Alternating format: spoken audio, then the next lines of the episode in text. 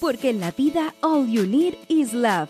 Majo Garrido y Aide Salgado te invitan a revisar el amor en el cine y la televisión. Películas y series que nos hacen suspirar, reír y llorar. Historias y personajes inolvidables. Aquí comienza Crazy Stupid Podcast. Hola, hola Crazy Lovers, bienvenido a un episodio más de Crazy Stupid Podcast. Para los que nos escuchan por primera vez, este es un podcast dedicado al amor en el cine y la televisión. Yo soy Aide Salgado y junto con mi compañera Majo Garrido, que en este momento no está conmigo, pero ya pronto volverá, hacemos este podcast hace ya más o menos unos dos años y aquí divagamos, conversamos, dialogamos y analizamos el amor y desprendemos todo lo que este podcast conlleva de hablar de las relaciones, de cómo el amor nos afecta, de qué etapa en la vida te tocó y obviamente desmenuzamos las películas que nos han robado el corazón, que nos gustan y especialmente que le gusta a nuestra comunidad de Crazy Lovers y hoy día no va a ser la excepción porque hoy día venimos con no solamente una película, sino con tres películas que yo creo que está en la memoria de muchos, especialmente si nos gusta el romance, y se llama la trilogía Before, que es las películas que están compuestas por la primera que es Before Sunrise, Before Sunset y Before Midnight. Así que si saben de qué película estamos hablando, los invitamos a que se queden a seguir escuchando este episodio porque no voy a estar sola, voy a estar con una Crazy Lover que levantó la manito para venir a acompañarme a comentar estas tres películas. Y por otro lado, si les gustaría enterarse un poquito más de nosotras, escuchar a lo mejor otros capítulos o enterarse de qué se trata este podcast, los invito a que nos vayan a ver al Apple Podcast, Google Podcast, Spotify y recuerde que en Spotify nos pueden ver como video podcast y también si se quiere contactar con nosotros, nos quiere dejar un mensajito, comentar a lo mejor alguna idea o alguna película que hemos comentado en este podcast, también lo invitamos a que nos escriba en nuestra red social Instagram. Ahí nos pueden dejar todo lo que ustedes quieran, escribirnos, mandando saludos, alguna idea de película y si quiere venir a este podcast también nos puede escribir, como lo hizo nuestra amiga que vamos a tener ahora de invitada, que ella es, y hago la presentación de inmediato, una periodista que vive en Chile y por ahí nos va a contar unas historias muy sabrosas que a este podcast nos encanta, porque tuvo ahí un encuentro cercano con un actor muy querido eh, en este podcast. Así que obviamente cuando levantó la manito nos contó la historia, nosotros dijimos, tiene que venir al podcast y contarnos todos los entretelones de ese momento. Así que bienvenida Connie Carter. Hola, ¿cómo Hola. estás? Bien, ¿y tú? Un gusto Bienvenida al podcast. Muchas gracias. ¿Cómo te has sentido? ¿Cómo estás de, venir a grabar con nosotros nuestra casita de podcast aquí? Crazy Stupid Podcast. Feliz, feliz. Imagínate, yo, seguidora del podcast y además amo esta trilogía, así que estoy muy contenta de poder venir a conversar y desmenuzar la película acá, lo que pase fuera.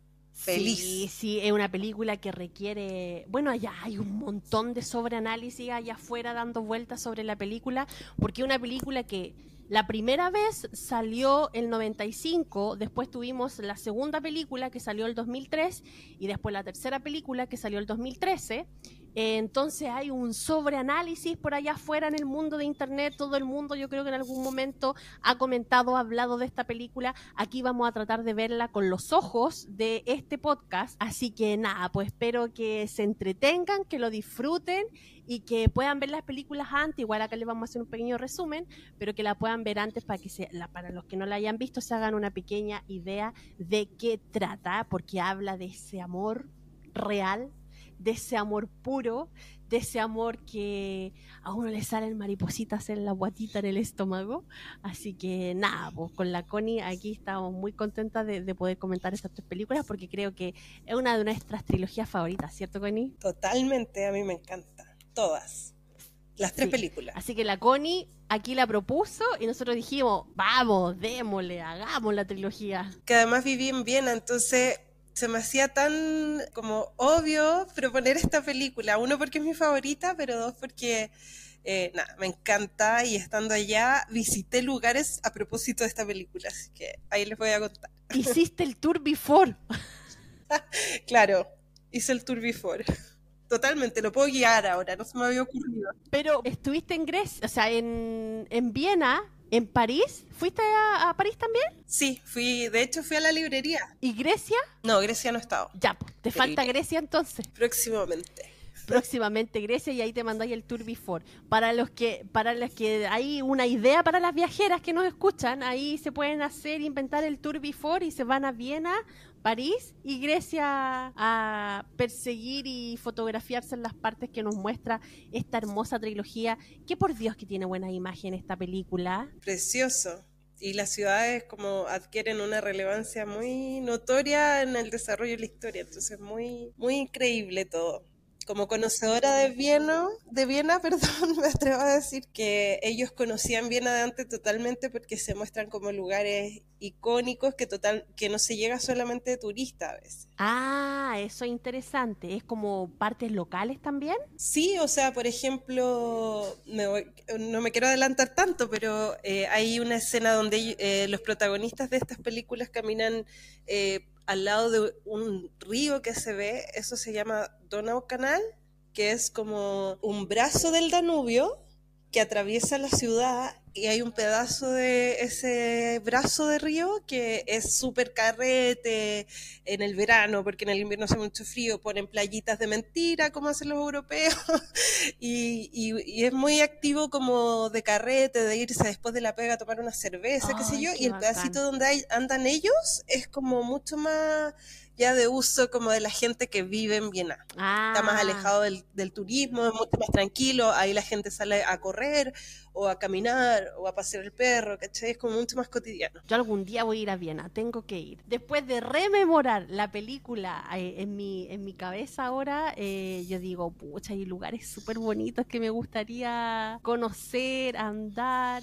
especialmente esa placita con el cafecito ahí, sentarte. Igual eso se veía como una parte no muy turística. ¿La placita del parque? O sea, como del, de donde eh, esperan el otro día. No, del café, cuando viene la gitana. Ah, sí, esa, o sea, está en el distrito, según lo que yo creo que es, la parte que yo creo que es, porque igual es hace casi 30 años, estoy sumando mal, 95, 2005, 2015, oh, casi 30. ¿Tiene 27? No. Casi 30, qué heavy. Bueno, la ciudad ha cambiado, entonces no estoy segura si es el lugar que yo pienso, pero según lo que yo creo, está en el centro de Viena. Pero es un lugar como probablemente eh, llegues a otros cafés antes de ir a ese, pero es un lugar central, o sea, se podría llegar. Más modernos también y todo. O sea, en Viena están de moda los cafés más antiguos. Por ejemplo, el Café ah. Central, que estaba Iba Freud, Iba Mozart, como que te venden todas esas cuestiones para los cafés, porque son muy populares, eh, como en la vida intelectual de Viena, pero por eso digo que podría llegar a otros cafés antes que el de este, esta otra placita, pero, pero está súper central también. Oye, ¿y cuando fuiste, visitaste el cementerio que muestran en la película número uno? No, y de hecho pensé que era otro lugar pensé que era en Schönbrunn, que es un palacio como bien conocido, y en Schönbrunn hay como unos laberintos de plantas, y pensé que se iban a meter a eso, no me acordaba del cementerio. Y después caché que es ese, o sea, hay una estación de metro que se llama Puente del Cementerio o algo similar, porque mi alemán tampoco es perfecto, estoy lejos de eso, pero em, creo que ese, ese cementerio está por este pedacito de Danubio que yo les contaba. la, la, estación al menos está, si ya no me falla la memoria, porque me fui de Viena hace como tres años, entonces pude haber perdido un poco de estaciones de metro, pero está como en el mismo, hacia el mismo lugar. Oye, qué buena que haya ido a Viena, qué bacán. De verdad, a mí es uno de los lugares que me gustaría conocer también. Y en realidad toda Europa, si toda Europa es maravilloso. Oye, ¿y tú que estuviste allá, de verdad es tan real esto de ir en tren para todos lados y que es mucho más fácil, barato, cómodo? Yo no sé si es lo más barato, sobre todo cuando se alejan las distancias. Ok pero está muy, eh, ahora como es muy heavy como o sea, no tengo cifras, pero al menos lo que veía yo en mis círculos, que muchos validan mucho más viajar en tren que viajar en avión por el medio ambiente.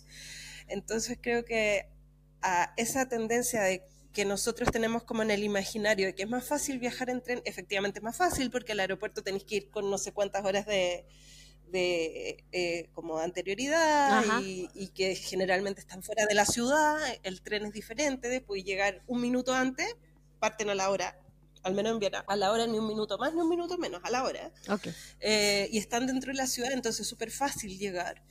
Eh, a, y como además de ese imaginario, yo creo que ahora por el medio ambiente hay mucha gente que valía mucho más ese medio de transporte que por ejemplo el avión. Porque bueno, yo creo que a ustedes les debe pasar, pero obviamente en Chile también el medio, medio ambiente es una preocupación pero en los países desarrollados se pueden dar también el gusto de decir, ok, esto me sale más caro y voy a pagar esto porque creo que daña menos el medio ambiente, aunque me cueste, no sé, voy a tirar un precio que puede estar lejos de la relación, pero 100 euros más que un avión, ¿cachai? Claro. Pues También sí, dep sí. depende del destino, no sé. Sí. ¿Y la primera vez que tuviste esta película nunca pensaste que iba a andar por esos lugares o si te lo propusiste así como un goal de vida? No, para nada. Yo la primera vez que vi la película creo que ni siquiera registré en mi cabeza que era Viena. Y si me hablabais de Viena en ese momento yo creo que ni sabía dónde estaba. Eh, ahora lo digo con mucha vergüenza porque estando allá pienso cómo acá en Chile nos enseñan tan poco de Viena. No es porque haya vivido allá, pero desde Viena se gobernó gran parte del mundo durante 600 años. ¿En serio? Y sí. ¿En serio? Wow. Los Hofburg es que están como radicados en Viena, el, el imperio austrohúngaro, pasaron, han pasado muchas escenas que tenemos en nuestra cabeza, como la anexión de Austria a Alemania en la Segunda Guerra Mundial, cuando la hace Don Hitler, Ajá. esa escena que probablemente todos tienen en la cabeza del caballero arriba de un balcón haciendo su ceñita, con mucha gente abajo, eso es el centro de Viena, ¿cachai? No te y creo. antes el imperio, sí, Pero antes Viena el imperio, chiquitito. entonces si uno lo compara con Santiago enano, una vergüenza. Yo Claro. me demoraba en metro cruzar la ciudad 30 minutos. Pero tiene, tiene potencia cultural así heavy. Sí, totalmente, o sea, cosas chistosas que de nuevo no sé si es de ignorante o solamente como bagaje latino, digamos. Para el año nuevo, para la Navidad, bailan vals. ¿Cachai? Y bailan todo, como que rockean el vals, ¿cachai? No es algo como de elite, como lo vemos desde acá, ¿cachai? ¡Ay, es qué, como, esa era la música popular de ellos, ¿cachai? qué chori, qué bacán hacer eso! Oye, ¿y allá conocen la película? ¿Se hizo la fa- famosa la, la, la, la película ya o nadie sabe quién es- que existe esa película? ¿Sabéis que la verdad no pregunté nunca? nunca, nunca. No sé por qué. No sé por qué, pero sí, o sea, para uno de mis cumpleaños de los que pasé allá, le pedí como a mi pololo de ese momento que me llevara regalo a la ruedita. Ahora tengo, tengo como meta ir con otra persona para poder registrar otro recuerdo. pero eh, a la ruedita que es importante en esta historia, digamos. Pero de hecho, ahora que me preguntáis, me acuerdo que le conté a él y él nació en, en Austria y ha vivido toda su vida en Austria y como que no... No me pescó por la película, me pescó porque yo quería ir para allá, ¿cachai? Es como un lugar entretenido, ¿cachai? Así que quizás no la conocía. A mí me pasa que yo siempre tuve el, la idea en mi cabeza, no sé por qué, pero siempre pensé que casi toda la historia pasaba en Francia siempre. Ahora De más. recién. Vengo a tomar como conciencia de que la primera película es en Viena, la segunda en París y la tercera en Grecia. Y que cada, como dices tú, ciudad representa un poco eh, el sentimiento o el momento que están viviendo los personajes de esta, de esta trilogía. Que ya más adelante nos extenderemos eh, en el análisis que vamos a hacer en este episodio en el podcast. Pero eh, yo les contaba a los Crazy Lover, Connie, que tú tenías una historia con un actor que nosotros siempre comentamos aquí en el podcast y que es nada más y nada menos que Ashton Kutcher, como le digo yo. Pero ¿cómo se dice de verdad? Porque tú tuviste que practicar el, el nombre. A ver, ¿cómo se dice? Ashton Kutcher. Busqué muchas Kutcher. entrevistas de él donde él decía su nombre para poder enfrentar esta entrevista. Por si acaso. Ojalá que nunca lo tenga que entrevistar porque te juro que no me puedo sacar el cujen de la cabeza. Pero jamás le tuve que decir por su nombre tampoco. Ah, muy bien, muy bien, ok, muy bien. Sí, fue más como cuando hice la nota, como decías tú, soy periodista, entonces eh, una vez me invitaron desde Netflix a una de estas actividades y entre los entrevistados que habían disponibles era este guapetón. Tuve la suerte de sentarme tres minutos de su vida. Tres minutos de su vida mirándote directamente en los ojos ahí contestándote. Sí, yo así, hola, babosa, mirándolo, contemplándolo, tratando de ser inteligente. Y nada, eran tres minutos porque era como cuando estaba presentando las, eh, la serie de Ranch, la primera temporada. Entonces, eh, Netflix arma como pequeños sets donde, donde los periodistas se van alternando en el fondo. De hecho, ellos tienen instaladas las cámaras eh, no es necesario ir con camarógrafo, nada, después ellos te pasan la imagen, entonces rapidito tienes que ir así como ya, tres minutos con cada uno, tú te cambias rápido de puerta y qué sé yo, y entre esos estaba Ashton, eh, no me acuerdo que hablamos, no me acuerdo que pregunté, no me acuerdo de nada, solo me acuerdo que se acabaron los tres minutos y mis jefes me habían dicho, yo nunca me saqué foto con mis entrevistados porque me da vergüenza ser groupie, y mis jefes me habían dicho, si no vuelves con la foto, no vuelvas.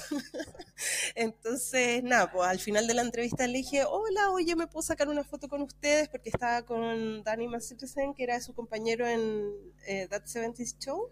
Y los productores así como tironeándome, onda, no, no, no, tienes que salir los tres minutos de la cuestión. Y él como, oye, se va a sacar una foto, tranquilo. Y como que agarró mi celular, se puso así para sacar la selfie y Listo. Buena Esa onda. Fue mi interacción con él. Tocó mi celular. Muy buena onda, muy amoroso, muy guapo, muy alto. Nada. ¿Y a un minuto que le tengo que agradecer al periodismo. ¿A qué olía? Ay, no me acuerdo. No me acuerdo. No lo registré tampoco en mis nervios, imagínate.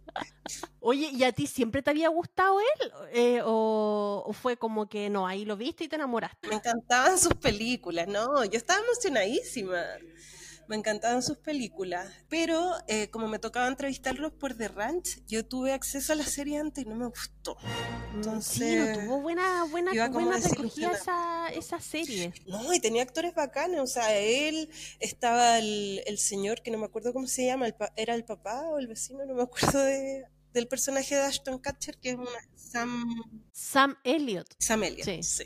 Que también lo entrevisté. ¿Sí? Esa vez. ¿Y cómo es Sam, sí, también muy amoroso y con una voz muy hoy amorosísimo y tenía una voz súper grave. Entonces lo entrevistaste a él y a, Ashton. ¡Ay, qué entrete, Connie! ¡Qué envidia! Me encantaría estar ahí con Ashton y decirle, actuaste súper bien en My Place. Lo hiciste excelente. claro, me, me conquistaste con ese papel. Ay, no, qué, qué bacán, qué bacán experiencia, qué bueno que lo, que lo pudiste disfrutar y qué rico que tengáis esos recuerdos, igual debe ser bacán. Sí, muy entretenido, muy entretenido. Oye, y ahora por tus trabajos que tenía ahora, ¿no, no, no tenéis posibilidad de viajar de nuevo a, algún, a cubrir algún lanzamiento o algo? No, estoy del otro lado de la fuerza. Ah, estás del otro lado de la fuerza. Así que lamentablemente no. ¿Pero te gustaría volver en algún momento o no? Me encanta el trabajo de prensa, me encanta el trabajo, yo trabajo en tele, me gusta mucho como, más que aparecer, como hacerlo, lo que va detrás, trabajar con las imágenes, eso me encanta. Pero a estas alturas de la vida yo me cuesta más eh, llegar a un consenso con ese estilo de vida, con ese estilo de pago, entonces me pasa al otro lado de la fuerza. Hoy a mí me encantaría trabajar en el área cultural, cuento que es un área súper interesante, especialmente ahora que yo creo que hay un montón de, no de mercado, pero como que se está moviendo harto la industria cultural en Chile, de cultura y entretención. Encuentro que está como cada vez tomando más fuerza, más ámbito, especialmente en esto de, de que ahora con el Internet, que ahora todas las grandes empresas, así como, no sé, HBO, Netflix, el mismo Spotify, todos tienen como su sede en cada país, a pesar de que la mayoría a veces está en Argentina y de Argentina comparten para Chile, pero igual, por ejemplo, Netflix tiene una cosa en Chile, Netflix tiene algo en Argentina, Netflix tiene algo en Brasil, o sea, cada uno tiene, que pueden ir generando micros equipos y, micro posibilidades de crear o contenido o actividades o mover a, a los mismos periodistas que vayan a hacer entrevistas a otros lados. Y encuentro que eso es súper bacán para la industria, para la gente que lo consume, para todo. Así que yo por lo menos veo ahí una pequeña lucecita de esperanza en que a lo mejor se van a valorar más ese tipo de, profesionales en esas áreas. Que, ojalá sea así en realidad. Sí, ojalá. Totalmente necesario y ahora sí, pues como tú dices, hay mucho más espacio también. Muchas más plataformas, muchas más formas. Y ahora que cada vez sale de nuevo más una red social. así que necesitan así como muchos community manager. ahí creando contenido eh, para toda cada una de las redes sociales que hay y que no solamente digo creadores de contenido, sino que también periodistas que podrían hacer excelente contenido para todas esas cosas. No, así que genial. Yo, me da un poquito de envidia ahí que haya estado con Ashton, pero no, bien igual. Me alegro mucho que hayas tenido ese, ese momento con él, que no hayas compartido. Por aquí voy a dejar la fotito. ¿Puedo, compartir la fotito que nos, que, que nos compartiste? Sí, de todas maneras, no hay problema. Por aquí les voy a dejar la fotito ahí que tiene Connie con, con Ashton para que la vean y que, y que no sea bluff. Así que eso. Claro, ahí está la prueba. Ahí está la prueba, ahí está la prueba. Bueno, pues Connie, yo ahora de verdad te quiero invitar eh, a, a, que hagamos lo que este podcast se amerita y que es de comentar esta trilogía, porque se nos va a venir largo y tendido, porque son tres películas. Así que te quiero invitar a ti y a todos nuestros Crazy Lovers a que nos vayamos a nuestra sección favorita y única en este podcast a comentar la trilogía Before.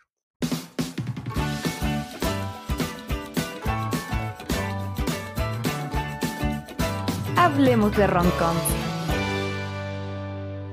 Bueno, Crazy Lovers, y aquí con nuestra invitada de honor, eh, vamos a estar revisando esta trilogía que es más conocida como la trilogía Before. Y como siempre en este podcast, vamos a hacer primero un pequeño resumen de lo que trata cada de estas películas y de ahí ya nos vamos de lleno a nuestros temas. Así que, Connie, ¿de qué se trata la primera película que el nombre es eh, Before Sunrise? Ya, bueno, en esta película, antes del amanecer, hay dos viajeros en un tren, o sea, hay muchos viajeros en un tren, y eh, como el, acto que inicia toda esta historia es que va una pareja, alemana o austriaca peleando y Celine, que es la protagonista, se para y se cambia de asiento coincidentemente al frente de el de Jesse, que es nuestro otro protagonista, y se miran como medios cómplices. Eh, a propósito de esta discusión de que están peleando muy fuerte y tanto que ella se tiene que parar. Y ahí empieza una conversación, se van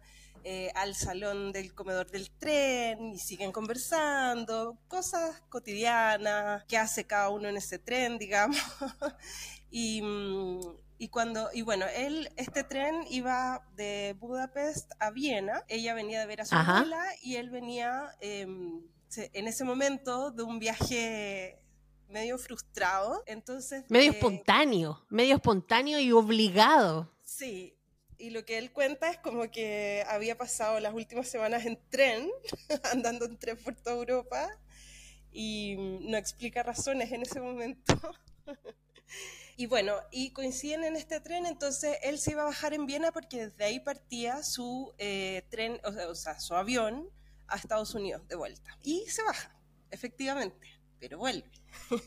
y le propone a Celine si se quiere bajar con él, que él en realidad va a estar menos de 24 horas en Viena, que no tiene plata para pagar un hotel, entonces la invitación es a pasear por la ciudad y además le propone ser como, así se la vende, digamos, viajero del tiempo, eh, para que ella no tenga la duda en el futuro de si se debió haber bajado con este gallo o no.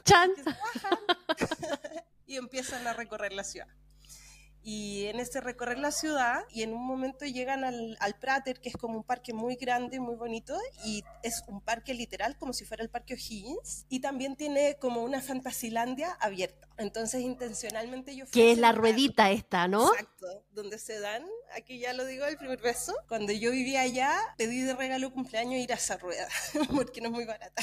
¡Ay, qué lindo!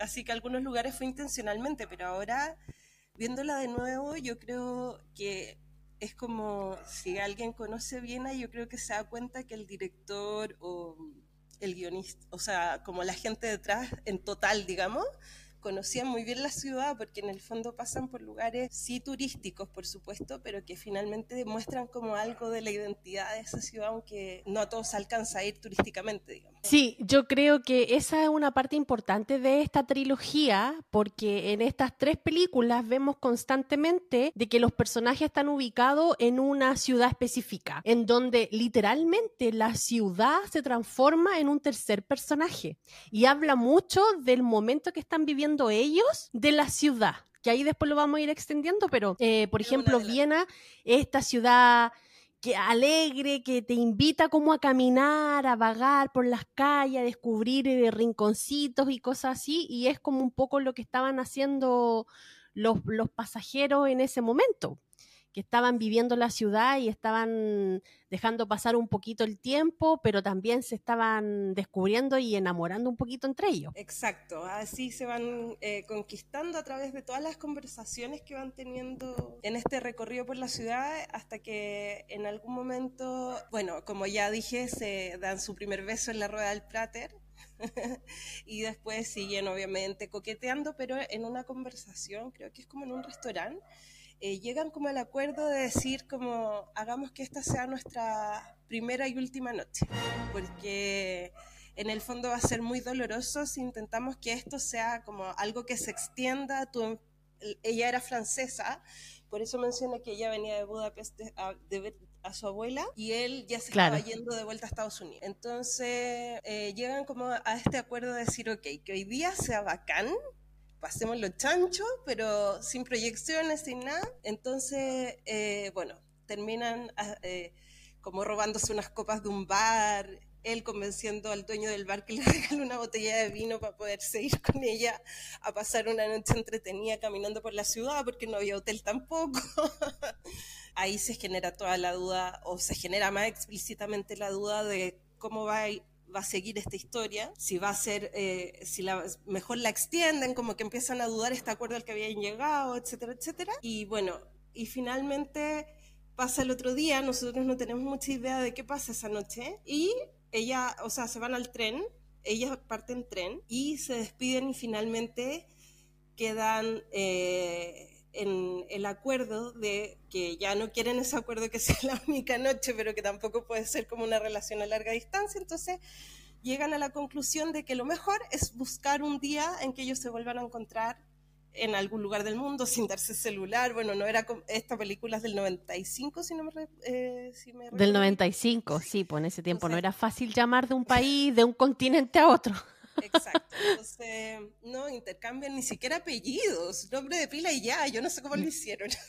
No, pero ella, ella sabía que era Jessie Wallace, porque él le dijo el apellido, pero e, ella no, pues ya solamente le dijo Celine. Celine, sí. Y bueno, y ahí cada uno se va para su casa y sería la primera. Y ahí uno queda así como que, no sé, yo la primera vez que la vi, la vi en el cable, la encontré así como en el cine canal, parece un momento, creo que fue antes del 2000. Y la cosa es que cuando la vi yo quedé así como, me acuerdo perfectamente, es como, pero ¿cómo? No se quedan juntos, se quedan juntos, pero ¿qué pasa? Yo era, o sea, no sé, yo debo haber tenido, iba en el colegio todavía, no sé, a lo mejor en la media, no, no tengo idea. Pero yo la vi quedé así como que, ay, como con esa angustia de qué pasaba, qué pasaba después. Pero me sentí súper identificada en esa primera película, porque a pesar que ellos estaban en Viena, yo soy de Valparaíso, y esas caminatas en la noche, conversando, tomando en un parque, que cosas así, yo estaba ahí. Yo estaba ahí haciendo eso. Entonces cuando vi esa película me sentí súper identificada como con la historia de ellos dos porque yo andado caminando tarde en la noche ahí soñando para el futuro y que no sé qué y viendo el amanecer y no sé cuánto hice harto esas cosas, entonces fue como que, hoy qué bacán, me llevó como, bueno, ahora cuando ya después la vi más grande, porque la he visto un montón de veces, me lleva como a ese momento de mi juventud y de mi vida, y por eso es como que la película 1 yo le tengo un espacio súper eh, eh, bonito en, en, mi corazón porque es como que me recuerda a esa juventud mía también. A mí también, totalmente. Porque, o sea, yo no soy de Valparaíso, soy de un pueblo bastante más fome donde caminar de noche no es para nada común porque las distancias son más grandes. Y, cuando yo vi la película por primera vez, como decía antes, no sabía muy bien dónde estaba bien acá. no, no o sea, si bien, claro, se transforma en un tercer personaje, podía ser cualquier otra ciudad, pero mm, sí, también, o sea, a mí me, me lleva más como a las historias como soñadas de viajes, como de esa ilusión de querer encontrar a alguien muy casualmente, de poder encontrar estas conversaciones que se dan sin, sin saber hacia dónde van, pero que encontráis un rinconcito ahí en ellas en, en, ese momento. Y yo creo que para varios la uno es la favorita y hay mucha gente que dice tendrían que haberla dejado ahí, no haber hecho las otras dos, pero yo creo que era necesario las otras dos también, porque nos muestran como otra cara también de toda esta um, ideología del amor romántico que nos plantea la uno. Solo quería decir que esta película se, ¿Mm? eh, fue como de bajo presupuesto, media under cuando salió. Eh, y que después ya pasó como a ser así de, de, de, hecho la segunda, creo que desde la segunda la produce Warner, no estoy muy segura, pero me parece que es una marca así hiper importante, eh, así que partió chiquitito, pero en términos también eh, simbólicos, de historia, de todo, y de plata también, creció muchísimo. No olvidemos que la primera eh, no le fue bien así como en ventas de cine, pero sí eh, le fue bien en los premios, porque claro, no ganó un Oscar ni nada de eso acá, pero sí creo que en Cannes le fue bien. Seguramente, porque es como, por eso quería, e, es como más alterna, es como más Cannes en realidad, más que de Oscar yo diría. Es como más indie, ¿no? Así como más, más cine arte. lo que llamábamos antes cine claro. Sí. Y bueno, la segunda, entonces, parte en una librería con Jesse exponiendo como autor de un libro. La segunda se llama Antes del atardecer, Before Sunset. Y está contando sobre un libro que publicó que nos vamos dando cuenta que es su historia con Celine, es la historia de la película 1. Entonces todavía no sabe, sabemos que algo pasa, pero no sabemos qué porque eh, no en principio no se ve Celine hasta que llega, él se sorprende y nos damos cuenta que no se habían visto. Eh, bueno, termina de presentar, le hacen, los periodistas que están ahí le hacen hartas preguntas, así como, oye, ¿y esta chica es una chica francesa, eh, parisina? Eh, de París. Eh, en un momento una periodista le dice así como, a ver, la pregunta concreta, esta historia, ¿tú conociste, tuviste una historia similar a la que tuvo el protagonista del libro? No, cuéntanos más y todo, y él como que responde generalidades, qué sé. No sé, yo lo único que sé que Jesse era el rey de contestar ambiguamente. Nunca te decía un sí o un no a una pregunta. Siempre era como que te daba, no sé, era muy, era muy, muy especial. Es muy especial, Jessie. Bueno, y finalmente después de esta actividad de prensa del libro, van a, adivinen qué, recorrer la ciudad, esta vez París. Eh, buscando un cafecito. Y bueno, una de las primeras eh, preguntas que hay entre ellos, como fuiste a Viena el 16 de diciembre de ese año, no sé qué, y él le dice, no, ¿y tú? Y ella, uy, menos mal, menos mal que no fuiste, porque yo tampoco fui. Y él así como eh, cara de poker, mientras ella se pone a pensar y dice, no fuiste, yo iba a ir, pero no pude ir, se murió mi abuela, no sé qué. Entonces, eh, él ahí le dice como, o ella le pregunta si no fuiste, yo iba a ir, pero no pude. Y él la mira así como diciendo, en realidad sí fui, pero tú no llegaste y por eso te dije que no fui, ¿cachai? Bueno, y ahí eh, se desarrolla otro recorrido por la ciudad, también podemos recorrer París en este caso. De hecho, bueno, el lanzamiento es en Shakespeare Co., que es una librería súper famosa de París. Es muy bonita, yo estuve ahí alguna vez. Uno puede entrar y hay un segundo piso donde te puedes quedar leyendo. Es súper, es como Ay, una qué lindo. es como una librería casa.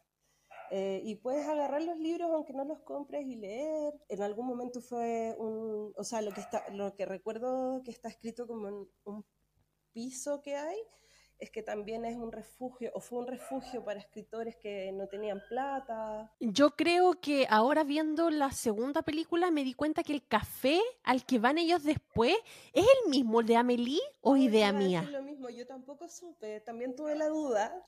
A mí también me dio la idea, lo único que me generó la duda fue que arriba, eh, cuando van entrando, justo se alcanzan a ver unas letritas. Y el café de Amelie yo no me acuerdo cómo se llamaba, pero no me Se llamaba Los Dos Molinos, estaba en francés así escrito.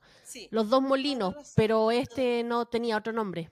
Sí, tenía otro nombre, no sé si es intencional para la película o era otro, pero cuando entran yo también, ahora también fui cuando fui a París y me, me dio la impresión cuando ellos entran que sí era, pero eso me hizo dudar, no estoy muy segura. No estoy segura tampoco, pero vamos a averiguar, ahí le vamos a contar después.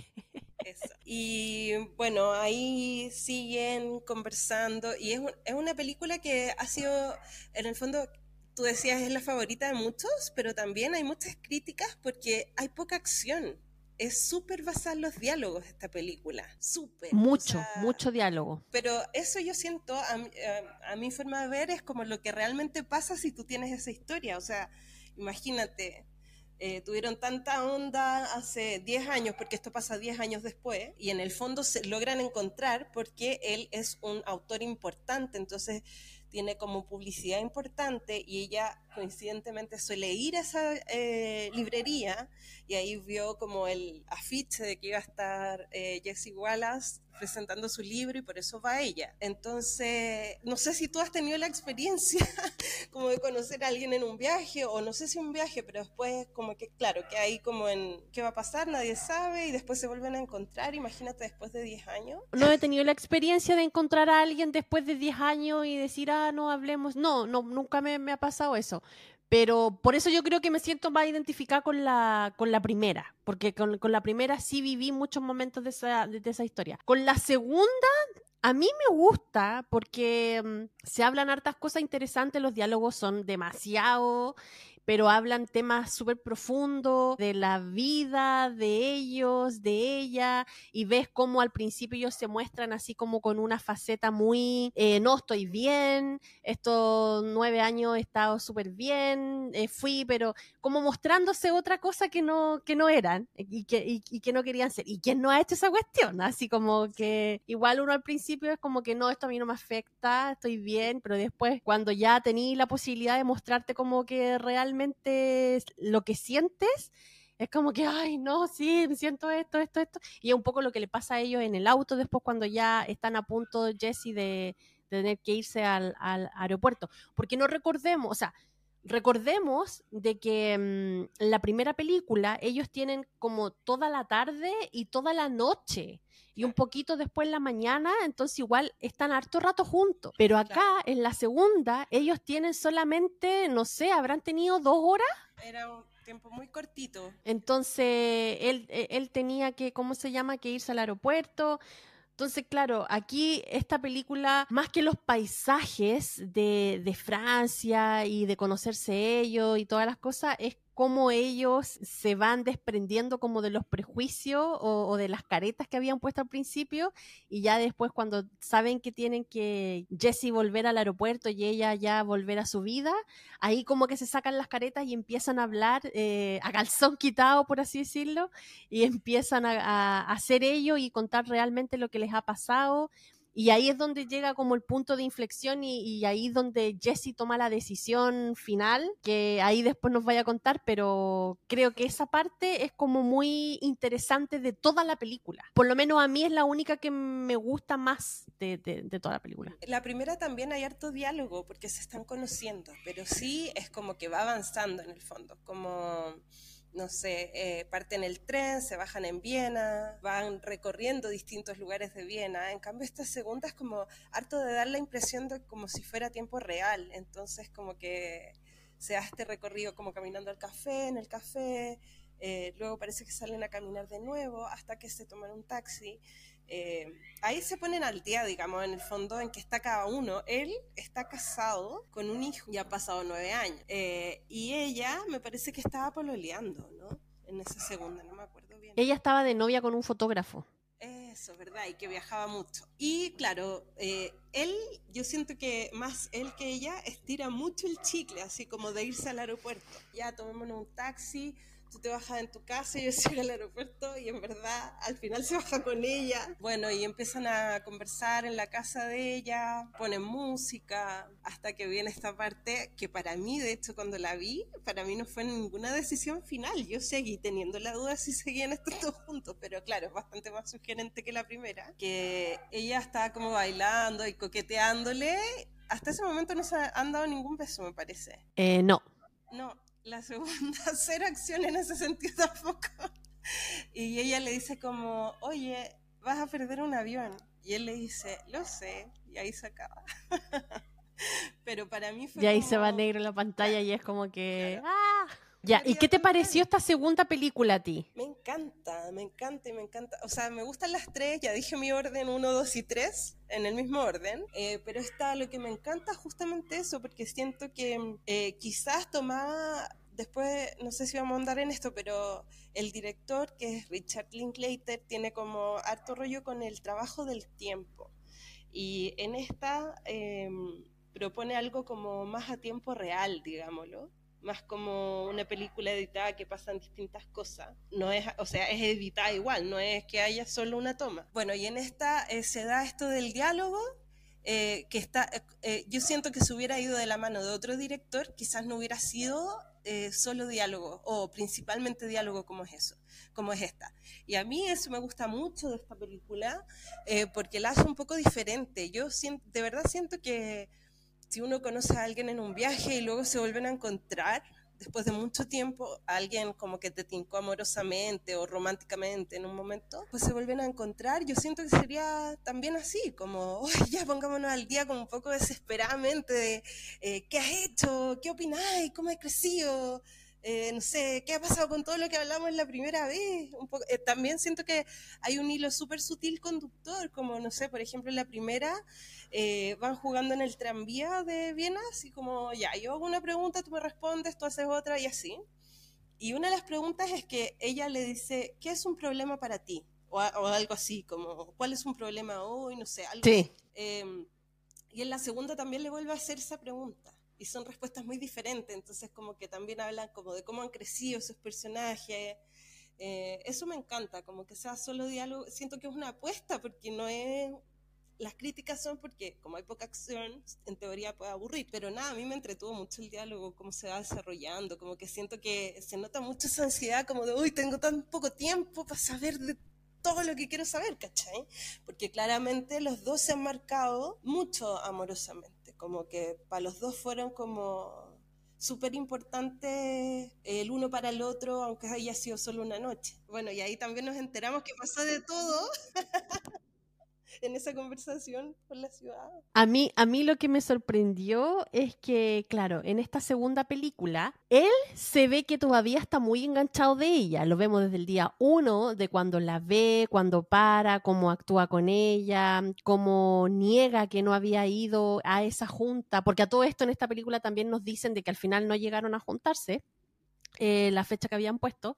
Entonces, claro, él al principio, para no quedar como de, de ya yo fui, le miente y le dice que no, que no había ido y no sé qué, pero yo a él, en esta segunda película lo veía mucho más enganchado a ella que ella a él. Pero me gustó lo que hacían de que al final, cuando estaban en esta escena del auto, vemos todo lo contrario, ¿cachai? Eh, es como que al final, claro, él seguía enganchado con ella, por algo escribió el libro y por algo la, la idea de escribir su libro era de volver a encontrarla, eh, porque ese era el objetivo, pero él igual hizo su vida, él igual se casó, tuvo hijo, igual siguió con su vida, a pesar de eso, pero ella no, ella no fue capaz, porque a pesar de que tuvo muchas parejas, muchas parejas, ahí en el, en el auto a él le confiesa de que ella se quedó marcada tan, se quedó tan marcada con esta ideal de amor romántico que tuvo con él en esa noche, de que toda pareja que tenía lo comparaba con esa sensación, con ese amor. Entonces, obviamente nada le parecía importante, ella no podía conectar con nadie porque se quedó ahí en ese momento, se quedó ahí con esa sensación. Entonces, cuando yo la escuché hablar eh, a ella con esa mm, sinceridad, te juro que me dio N pena. Llegué a empatizar con ella y tiene que haber sido súper terrible tratar de encajar con una persona, pero no podía ir porque tus expectativas y tu comparación de amor y de lo que quería y de la otra persona competía con algo totalmente idealista que viviste una noche y que no tuvo la oportunidad de desarrollarse como las parejas que tenía ahí actualmente. Entonces, pelear contra eso, yo decía, qué injusto y qué terrible debe haber sido para ella, ¿cachai? Y ella lo, de hecho iba, iba a terapia y toda la cuestión porque no podía concretar nada. De hecho, a ella le molestaba que los ex pololos la llamaban por teléfono después para decirle que se habían casado y que gracias a ella prácticamente ellos habían eh, aprendido a entender a las mujeres y que por eso habían encontrado después el amor de su vida, se habían casado y habían sido felices. Entonces, como que, ¿por qué no puedes ser feliz conmigo? Que eso creo que también lo he visto en otras películas, pero, pero esa sensación que ella transmite ahí fue como que, ¡ay, pucha hermana, qué ganas de abrazarte y, de decirte, pucha, lo siento todo este año. Entonces, desde ahí, esta, esta última pasada que le, que le hice a, las películas, desde ahí yo tomé una posición así como, hmm, Jesse. Porque claro, Jesse, a pesar que estaba enamorado de ella, él sigue haciendo su vida. A pesar de que no estaba enamorado de la chica con la que se casó, él igual se casó. Eh, a pesar de que sabía de que su objetivo era otro, de escribir este libro y perseguir a la chiquilla que sí él, él sentía que amaba, igual tuvo un hijo. Entonces, como que cuando empiezan a pasar esas dos cosas, como que empezáis a pensar y decir, puta, yes, weón, así como, ¡ah! Y ahí es, en esa parte es donde a mí me empieza a entrar un poquito la rabia. Y ahora en esta última pasada, cuando ella le baila y todo, y le dice que va a perder el avión, y él le dice, eh, sí, lo voy a perder, eh, no sé qué. ¿Sabéis qué? A mí no me... O sea, lo encontré romántico ese final ya, así bonito y todo. Pero ya cuando empieza la tercera y me voy pensando en todas estas cosas, eh, yo digo, puta Jessy, la cagaste. La cagaste. La cagaste. Fuiste totalmente impulsivo y racional. Te creo tu rollo a, los veintitantos años cuando te la encontraste en Viena. Pero bueno, ahora tenéis treinta y tanto, tenía una familia, tenía un hijo. Eh, no, pues compadre, no podía hacer esa cuestión, ¿cachai? Muy romántico será. Pero aclárate tú. O sea, la loca te está diciendo que tiene un trauma por culpa tuya. O sea, aclárate tú primero y ofrécele algo que valga la pena. Y que ahí nos vamos a la tercera película y que vemos que ese momento tiene repercusiones en la relación que tienen ellos dos más al futuro, ¿cachai? Entonces ahí es donde a mí me crea conflicto, es como que... Mm, solo agregar una cosa que mm, Jessie le había hecho esta novela, digamos, y ella había hecho una canción. Obviamente no la publicó porque era como su hobby, pero se la muestra en esa escena del departamento, toca guitarra y le canta la canción. Y yo creo que también eso hace que Jessie diga, ok, pierdo el avión. Eh, pero es que ella no tenía gran responsabilidad más que el novio fotógrafo que iba y venía y estaba más afuera que con ella. O sea, ella tampoco tenía. El que tenía aquí la responsabilidad era él. Y por muy enamorado que estés de alguien. Él tenía grandes responsabilidades, pero. Y que fue responsable con eso. De todas maneras, concuerdo con eso. Eh, pero también eh, creo que eh, no critico a Celine eh, me siento muy identificada con eso, de hecho, pero la idealización de una persona que conociste un día, ¿de quién es el problema? también es Exacto, exacto, también creo lo mismo. también creo lo mismo. con esa culpa, Ahora sí. Sí, porque ella también tuvo el error de idealizar todos sus futuros romances en base a esta noche que obviamente iba a ser perfecta. No había por dónde hubiera estado fallida esa noche siempre iba a ser perfecta. Entonces, claro, era injusto para las personas que venían y para ella misma comparar y llevar todo a, esa noche y comparar todas las cosas relacionadas con amor y romance con esa noche. Obviamente que esa noche no iba a tener competencia. Claro, claro, imagina, o sea, es que en una noche en que estáis conociendo a alguien que te gusta, que salga algo mal, sí, puede salir, pero es poco probable, sobre todo si andáis de viaje, yo encuentro que es como una especie como de paréntesis de cualquier problema, ¿cachai? Como es otra actitud. y lo otro, y lo otro sobre todo si pasa el tiempo. porque uno con el tiempo igual tiende a idealizar ciertas situaciones que tú decías, ay, pero no, es que era así, así. Pero si realmente tuvierais la posibilidad de ir en una máquina del tiempo y volvierais para atrás, te vayas a dar cuenta de que a lo mejor habían N cosas que estaban mal. Pero una de esas cosas las como que las borra, las saca. Y al final te quedáis con solo lo bueno y obviamente por eso siempre uno mira como con nostalgia a veces romances pasados, cuestiones así, pero es porque uno termina idealizando las cuestiones en su cabeza, pero no siempre es porque realmente fueron buenos. Po. Y bueno, eh, volviendo a la primera, como que hay un minuto en que ella pone una red flag, de hecho, a Jessie. No sé si te acuerdas, como el momento que va la gitana, eh, hay una gitana, están dando vueltas, están en un café y llega una gitana y ella acepta como que le lea la mano a cambio de plata y después le toma la mano a Jessie, le lee algo muy general, pero en el fondo como que eh, la gitana igual capta que ellos no son pareja, que son nuevos en la vida del otro y que son de diferentes lugares, que igual si uno observa son cosas que puede notar, ¿cachai? Pero porque además son muy no está en este, yo siento que no hay un estereotipo, pero igual se habla del estereotipo de gringo versus europeo, como que son dos polos ellos. Y en, eh, bueno, Jessie en esa situación como que se siente así como, ay, ¿por qué la gitana no me pescó a mí? como que se pone en una situación muy infantil y de hecho en un momento van caminando por otro lugar muy habitual de Viena que es al lado de ese río que en realidad se llama canal, que es más chiquitito que un río es un brazo del río y van caminando por ahí y, y como que se preguntan, ¿qué te molesta de mí? Ella le molesta, o sea, ella le pregunta a él y él le dice, no te voy a responder porque esa fue como la causa de mi, del quiebre de mi última relación, como que básicamente le, le explica que pisó el palito de la polola y le dijo y se fue toda la vez.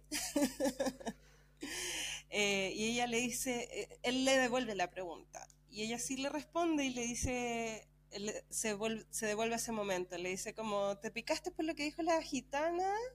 Eh, ¿Por qué no fuiste al centro, cachai? Onda...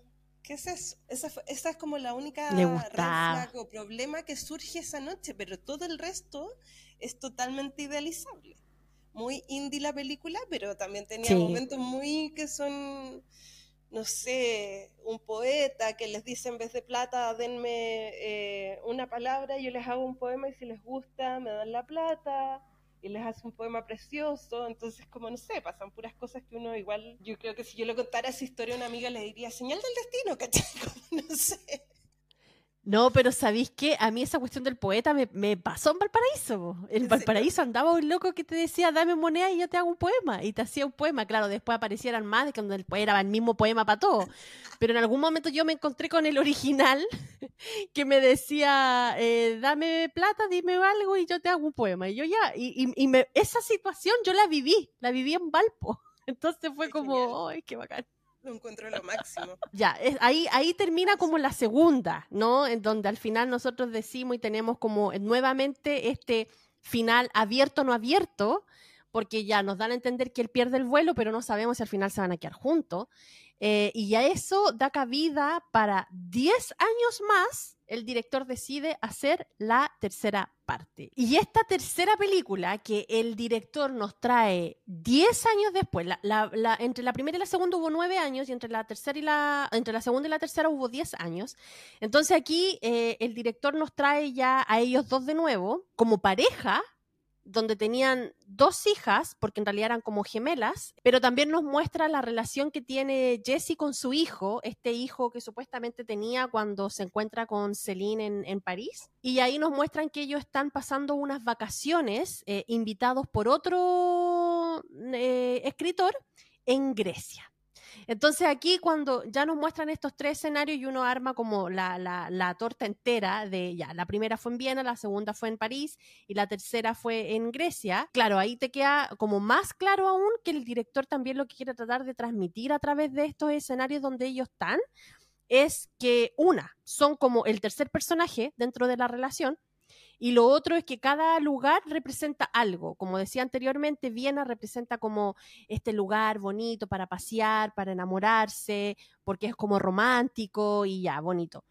París París es conocido en la historia del cine como el lugar de los encuentros amorosos, o sea, donde la gente se encuentra. Y ahí ya vemos la película Casablanca, donde le dicen así, siempre existirá París, que es la ciudad de los enamorados, pero de los enamorados donde se reencuentran. Entonces, obviamente, iba a ser lógico que estuvieran en, París porque ellos se encontraban.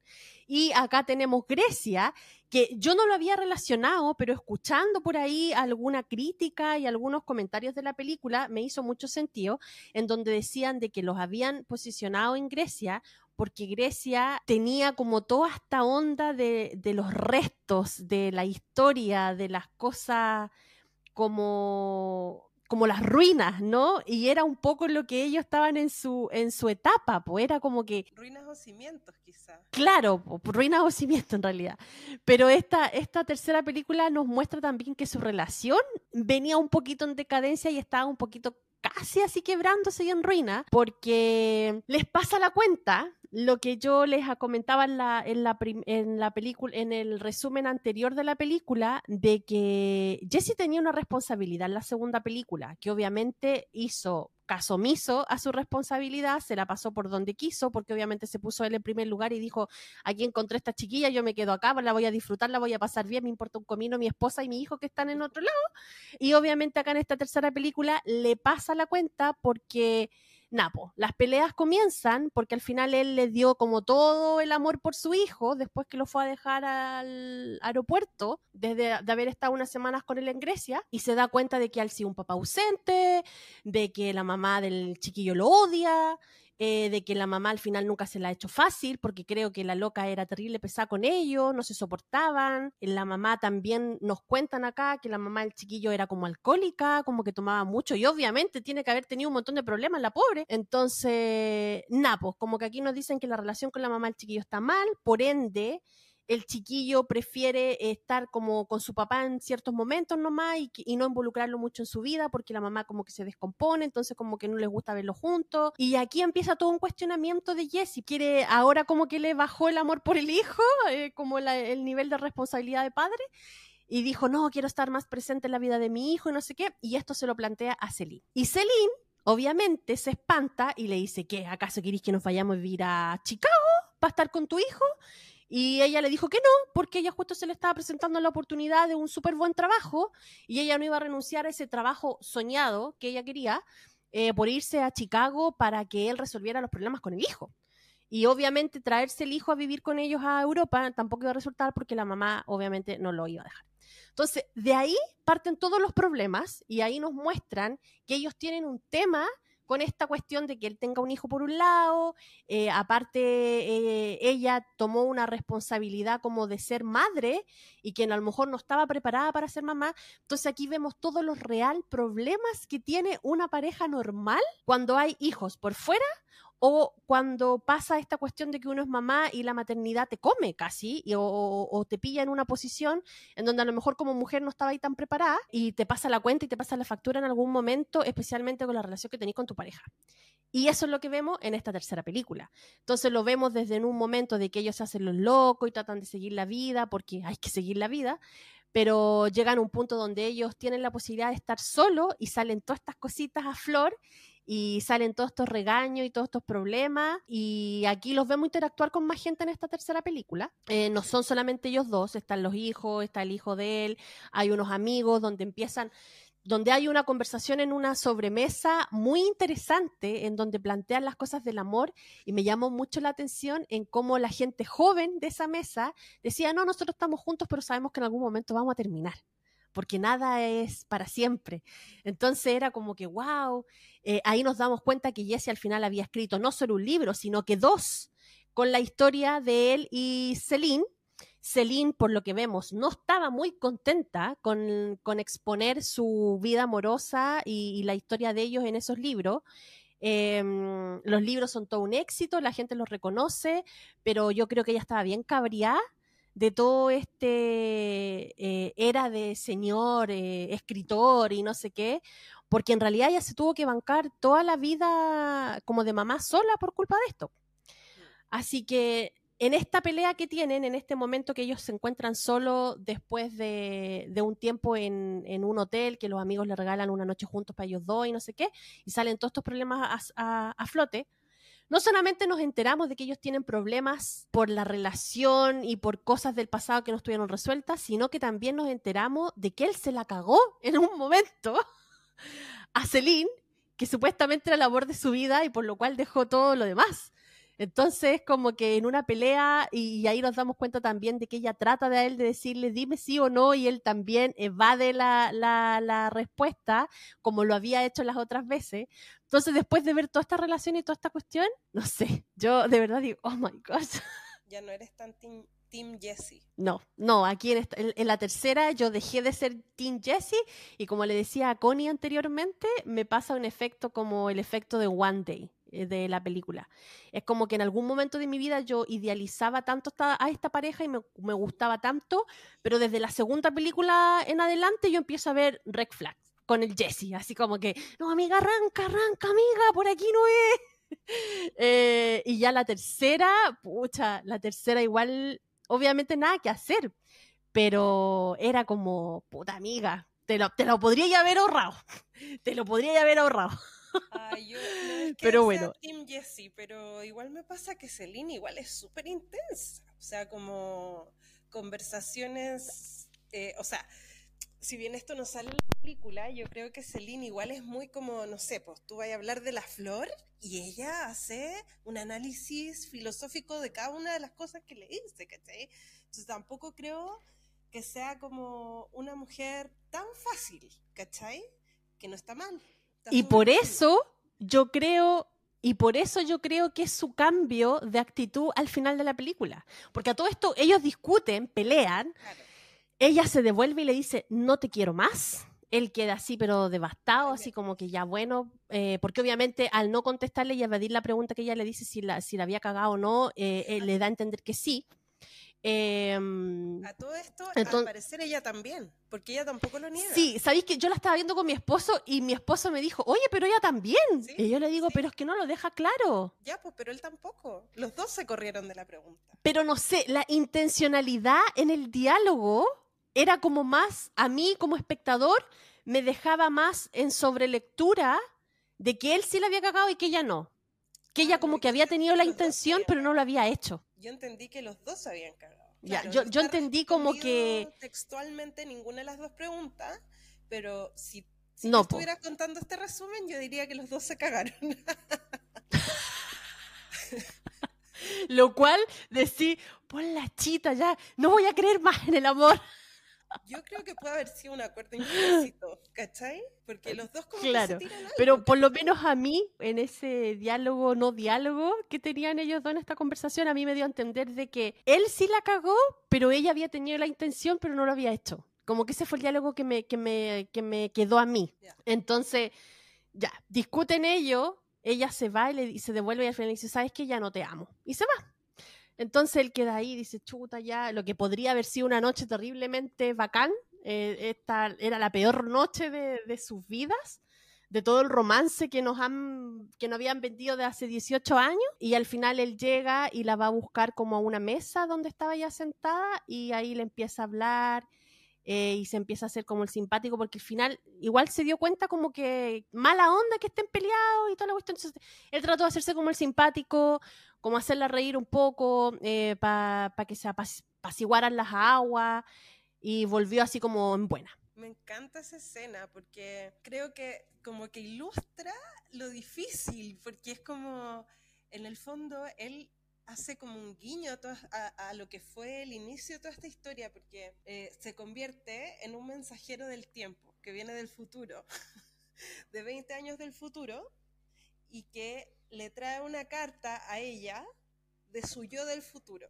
Entonces, como haciéndose el chistoso, se empieza, la empieza a leer y bueno, ahí le dice como, como en Grecia pasaste la mejor eh, noche eh, pasional de tu vida, ¿cachai? Entre medio de la pelea ella también le tira eso, onda, tú juráis que eres como, no sé, un toro y eres un gatito, ¿cachai? Como, eh, entonces también estaba dando vuelta a eso y él todo en un tono muy chistoso y ella muy enojada, Entonces, a mí al principio, cuando él empieza a jugar este personaje, como que por un lado digo como, ay, a, mí me daría rabia que alguien llegara a, tratar de solucionar un problema así, y, lo, y hasta como que lo, puede ser hasta red flag, en el sentido de, ya, me la vende, pero así con todo con tal de que, de que quede, ¿cachai?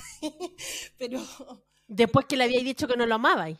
No, no, me pasa eso. Si yo con Jesse, claro, eh, como Jesse, con Jesse tengo amor-odio, pero por otro lado también encuentro como súper romántico y tierno, como toda esta historia que él hace, haciéndole el medio guiño al inicio. Eh, y lo que más me gusta es que en un momento ella le dice así como, oye, no estamos en tu novela, ni esto es un juego, ¿cachai? Estamos en la vida real, esto es vida real, ¿cachai? Y él le dice como, bueno, y por eso estoy aquí, porque esto es el amor real, ¿cachai? No es un amor idealizado, esto es el amor real, ¿cachai? Con problemas, sin problemas, pero aquí estoy, ¿cachai? Jugándomela. Sí, pues esa parte es súper linda porque él ya al final después se pone serio y le dice mm, que, ya, que pare la cuestión de que esto es eh, realmente lo que el, el, amor real y no sé qué, bla, bla. Y ella como que ahí le da la emoción, la vemos que se quiebra, que se pone a llorar, como que mira para un lado y como que le empieza a seguir el juego. Entonces ahí te da a entender de que ya, ok, se arreglaron, ¿cachai? Pero al final yo creo que a ella le cayó la teja, lo que decís tú, y entendió de que realmente ella era una persona complicada también. Y que aún así, complicada, loca, extrema y toda la cuestión, eh, súper em, intensa, porque era súper intensa ella, él la amaba y la quería y iba a estar con ella igual. Entonces, que alguien te quiera con todos tus defectos, como él le dijo en algún momento, y con toda tu brutal inteligencia también, Eso es amor, po, ¿cachai? Eso es como el verdadero amor, porque no siempre uno va a querer en las cosas buenas nomás, en los momentos buenos con las cosas buenas que uno tenga, sino que también te tienen que querer con las cosas malas y en los momentos malos. Y al final ahí yo creo que en, ese momento ella le hace clic en la cabeza y dice, ya, ok, o sea, eh, si está dispuesto a seguírsela jugando por mí, que soy una persona, no sé, como que ella también se reconoció un poco y dijo, ya, ok, hay, hay, que seguir. Porque en muchas otras partes yo había leído como que al final seguían porque, no sé, por los hijos, la familia y no sé qué. Pero yo no creo que haya sido por eso. Yo creo que es porque realmente se dio cuenta de que eso es el amor real, po. Tratar de amar a la persona con sus defectos y sus virtudes. Eso era muy cliché la cuestión, pero es verdad, o sea, es verdad. Y a medida que va pasando el tiempo en una relación, más se van agudizando y más van saliendo como ese, mm, esas cosas a relucir. Ya no hay tanta etapa del enamoramiento, de la ilusión del principio, eh, ni nada de eso. Po. Entonces hay que aferrarse a esas otras cosas nomás, que es este amor verdadero que bautizó Jesse y que yo creo que todos concordamos con eso. Así que, y ahí ya nos termina esta, esta trilogía, nos dejan en claro de que como que también el, el, final no es así como, ¡ay, qué claro! Pero esta película se destaca por tener finales así como medio... Podría haber una cuarta. Sí, pues, y ese eran los rumores de que podría haber una cuarta con unas etapas de ello, así como ellos más abuelos. Ahora, no sé qué tan, qué tan abuelos están ellos ahora, porque yo vi a Ethan Hawke en una serie de Marvel ahora hace poco, ahora sacó la película con Pedrito Pascal y Almodóvar, entonces al final yo no sé qué tan viejo está, o sea, no creo que puedan hacer una película de ellos dos así como más viejo, porque viejo, viejo él no está. No, pero igual ya han pasado 10 años más, o sea, el hijo de él debe tener como 23. O sea, si es que uno 23, la claro. de los 10 años. Ahora sería maravilloso. Yo he tratado de buscar si están produciendo alguna otra película, algo así, pero no, no encontré absolutamente nada. En algún momento había escuchado un rumor que podrían hacerla, pero nada seguro todavía. No, no, no, he, no he encontrado nada concreto que, que la iban a hacer o, o que se podría venir. A lo mejor en un tiempo más puede ser que, que se dé, pero en realidad aquí cierra bien bonito la, la, trilogía Before, como se le llama. No se sabe si, si van a seguir juntos, pero como, como resolución de esa noche, como que se nota que lo van a pasar bien y van a lograr entenderse al menos esa noche. Sabemos qué va a pasar en el futuro. Y ya entrando así como en, lo profundo y cuál fue como nuestra expectativa y nuestra sensación con la película. ¿Qué te pasó a ti después que viste la primera? ¿Con qué sensación te quedaste? ¿O, cuál fue tu evolución dependiendo de la etapa de vida en que la has visto? ¿Qué, pasó contigo y la primera película en, esta, en estos momentos que la, que la has visto en distintas etapas de tu vida? Yo la verdad es que mm, no recuerdo cuándo la vi por primera vez, pero sí sé que fue chica, porque yo soy bien vieja chica y una de mis mejores amigas, que es mayor que yo, no sé, ocho años mayor que yo, ella era fanática de esta película. Yo creo, yo creo, no sé si es real o no, pero yo creo que llegué a través de ella a esta película. Y cuando la vi, o el recuerdo que tenía, es que yo amaba esta película y la sigo amando también, pero claro, ahora la veo como un amor mucho más infantil, no infantil, pero como mucho eh, menos serio, mucho más idealizable, como lo que decía antes, es como un, poco un paréntesis en la vida y como pasan tan poquito tiempo juntos, es súper poco probable ver los problemas o los fantasmas que puedan aparecer en una relación así. Y por lo tanto, si una soñadora o romántica, que atroz tener esa herramienta, pues, porque obviamente va a ir Súper, claro. Entonces, claro, siento que antes la vi así como, ay, qué bacán, ojalá me pasara eso alguna vez. De hecho, cuando viajaba en tren, yo creo que es mi ilusión constante, así como encontrarme un Jessica, ¿cachai?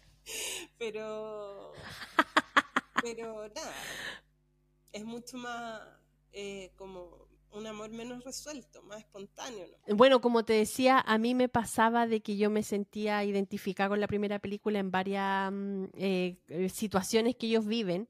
También cuando yo andaba en el trole, especialmente en Valparaíso, típico que uno miraba a alguien y era como que, ay, que se suba, que se suba y se sienta al lado mío. Obviamente nunca se subía y se sentó al lado mío, pero, pero, pero pasaban esas cosas también y uno como enamorada, ilusión y todas esas cosas. Sí, vos te pasaba el rollo que podía vivir algo así parecido. Aparte que como yo la vi la primera vez, era adolescente igual. Entonces me creí el cuento de la primera película, obvio, totalmente. Pero no, a mí de verdad es como que me la guardo en, mi corazoncito y me hace vivir como esos momentos de juventud. Y yo creo que ahí, perfecto, concuerdo con la película, me encanta, me gusta el final, me gusta cómo se complementan ellos como personajes, porque a todo esto... Celine desde el día uno que se muestra como una chiquilla intensa, porque ella estaba muy preocupada por la guerra que había en ese tiempo, que creo que era la guerra de Yugoslavia en ese momento, y ella estaba muy preocupada por la, por la sociedad, por el mundo, y todas las cosas, y lo cual hasta la última película la vemos que igual estaba como con ese rollo. Celine fue la primera de hablar eh, de esa agresividad pasiva y de verdad lo, lo plantea súper bien y lo explica súper bien también en el ejemplo que da. Y habla también de feminismo, habla también de la libertad de la mujer. Entonces igual era una mujer como... Como muy crítica. Claro, era muy crítica, era muy independiente, era feminista, intensa, entonces igual la personalidad era, era bien, bien fuerte. Y lo otro que me llamó la atención también en esta primera película que yo decía, ¿acaso es la primera amiga con ansiedad? porque este ejemplo que habla ella de que no se subía a los aviones porque cada vez que pensaba en un avión sentía como que se iba a, caer el avión, iba a chocar y no sé qué, que por eso andaba en tren, que ella podría haber tomado un avión y se demoraba una hora en llegar a, donde tenía que ir, pero que al final había decidido el tren porque le daba mucho miedo el avión y no sé qué. Y, yo decía, amiga, estoy con ansiedad full. Sí, y me acordaste de otra cosa, que eh, también de la primera película, que están en un bar conversando como de mm, sus situaciones amorosas, y ahí él confiesa que en ese minuto eh, en realidad no era que había hecho un viaje a Europa, porque quería hacer un viaje a Europa, sino que fue a ver a su polola eh, pero a Madrid, que estaba estudiando en Madrid, pero cuando él llegó se dio cuenta que en verdad con el último que quería estar era con él, entonces al final como que terminan y él se pone a dar vuelta en tren, nomás esperando que salga su vuelo de vuelta a Estados Unidos. Y ella le comenta que eh, había terminado una relación, que ella había quedado como muy enganchada y muy mal, y empieza a ir al psicólogo y le cuenta que a, la psicóloga ella le dice como escribió un cuento y que ella mataba al pololo. y la psicóloga se espanta. Y la psicóloga llamó a la policía. No, ahí te das cuenta que la amiga era súper intensa. No, y lo otro que me llamó mucho la atención, que era, era como mi filosofía de vida cuando yo era más joven. era el argumento, el argumento con el cual Jessie la convence a ella que se baje. Yo creo que mi, mi, mi pensamiento para vivir mi experiencia en la juventud era ese. Es como que yo voy a hacer esto porque yo sé que va a ser mi única oportunidad de hacerlo, porque cuando sea vieja, esté con hijo, voy a estar lavando los platos, bueno, y me voy a acordar de este momento y me voy a reír. Yo por eso, yo me mandé harta, harta, harta, hartos cagazos cuando joven. Pero cada vez que, que hacía esas cosas, así como de irresponsabilidades, y digo entre comillas, porque en realidad era parte de la juventud que irresponsabilidad.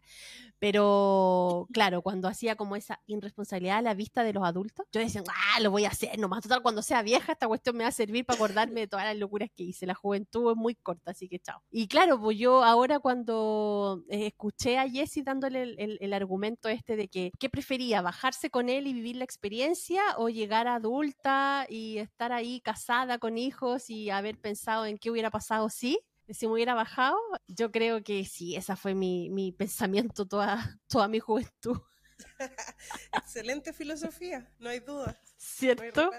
Aunque a veces igual te hacía ver un poquito irresponsable, pero, pero era, era adolescente, ¿Qué, ¿qué responsable iba a ser? Sí, po, totalmente. Y lo otro que quiero destacar de la primera película, que uno lo nota como muy a la ligera, pero igual tenía un, un sentido súper importante, que ellos hablan como de los momentos, hablan como que el ser humano sabe que su vida se va a acabar, por eso uno construye momentos especiales y tiene momentos especiales, porque sabéis que esos momentos especiales van a ser lo que a ti te va a dar como felicidad, porque sabes que en algún momento tu vida se va a acabar. Y esa filosofía y ese punto de vista de cómo vieron eso, oh, lo encontré genial, fue como que, hoy qué buena, sí, en realidad encuentro que, que tiene razón. Por eso uno se esfuerza siempre en tratar de, de construir esto, estos pequeños momentos que te hagan felices. Sí, así que esas cosas son las que a mí me gustan y de verdad me hacen querer la primera película harto, porque tiene hartas cositas chiquititas que creo que hay mucha esencia de mí en los diálogos, en la situación y todo. Pero yo creo que una de las cosas que más también esta película hace, la hace como real y que uno la quiera, es porque realmente está basada en una historia real y que ya ahora no es secreto, pero muchos ya saben de que esta primera película está basada en una situación que le pasó al director. Entonces, yo creo que eso la hace aún más, más especial. ¿Tú sabes cuál es esa historia, Connie? Es una historia que está mezclada, porque mm, el guion está hecho con, me perdonarán la pronunciación, pero Kim Krisan, no sé cómo se dice su nombre, y por lo que yo entiendo, claro, sí, eh, generalmente se conoce más como una historia asociada al director, que es que él tuvo una aventura muy similar, digamos, con eh, eh, en, en, en Estados Unidos, en Filadelfia, me parece como de recorrer la ciudad, enamorarse Sí. de una mujer y que nunca más apareció.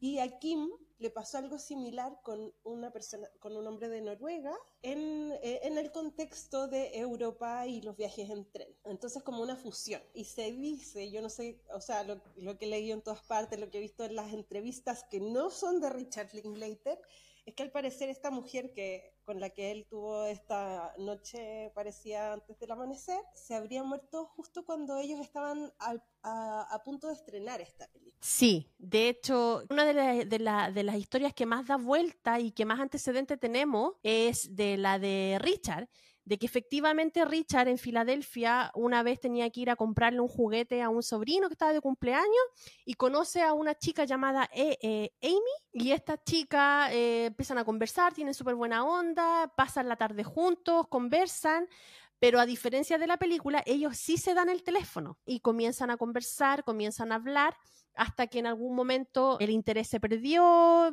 ya no tenían tema, y fue un poco lo que a ellos le pasó un poco lo que el personaje de Jaycee dice que no quiere que les pase y por eso al final no se dan el número.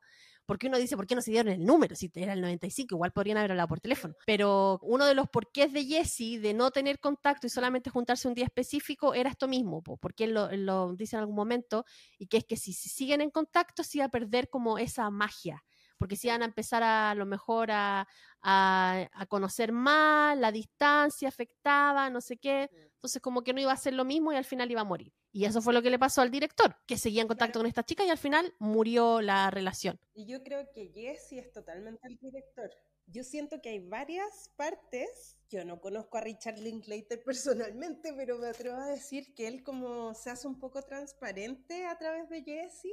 Por ejemplo, en el, en el tren, bueno, ya hemos mencionado que el tiempo es algo súper importante en estas tres películas, y no solo en estas tres, sino también en otras producciones de, de Richard Linklater como Boyhood, que es una película para los que no la han visto que lo que tiene a propósito del tiempo es que es una película que se filma en 12 años y es la historia de un niño y su familia. Obviamente está Ethan Hawke también aquí y mm, eh, Patricia Arquette, me parece que eh, la protagonista de la otra película, y un niño, y ellos se juntan una vez al año a grabar durante 12 años para ver el paso del tiempo. Y en esta trilogía también se ve. Y una de las primeras conversaciones que tienen ellos en el tren Celine y Jesse, él le cuenta que durante todo este tiempo eh, en trenes y no sé qué, ha pensado que eh, sería bacán hacer un reality que, se, que sea así como de, que se llame 365, no sé si le dice eso, pero eh, que en el fondo la idea sea poner una historia cotidiana de 24 horas en televisión durante 365 días y ver cómo eh, no sé, como una persona se levanta, se ducha, lee el diario, se va a su oficina, patea a la perra, vuelve, no sé. Y ella le dice que fome, onda 24 un gran hermano cualquiera. Pero en el fondo ahí como que yo siento que aparece este rollo del tiempo y de ver el, eh, cómo evoluciona de él, y de eso, de hecho, aparece en, varias, en varios momentos de la primera, la segunda y la tercera película, que él habla del tiempo, de cómo se evoluciona, qué sé yo. Eh, bueno, la historia también es como eh, algo que, que, marca Richard Linklater en esta película. Y, y, nada, eso, la evolución del tiempo en realidad. Como siento que lo comenta muchas veces, muchas veces, que es algo reiterativo en el personaje, ¿cachai? Y que es algo también reiterativo en el director. Sí, de hecho, ahora que me dices eso, veo el look de Jesse en la primera película y se parecía al look del director en ese tiempo. Totalmente, las compras. Sí, sí, la chaquetita de cuero.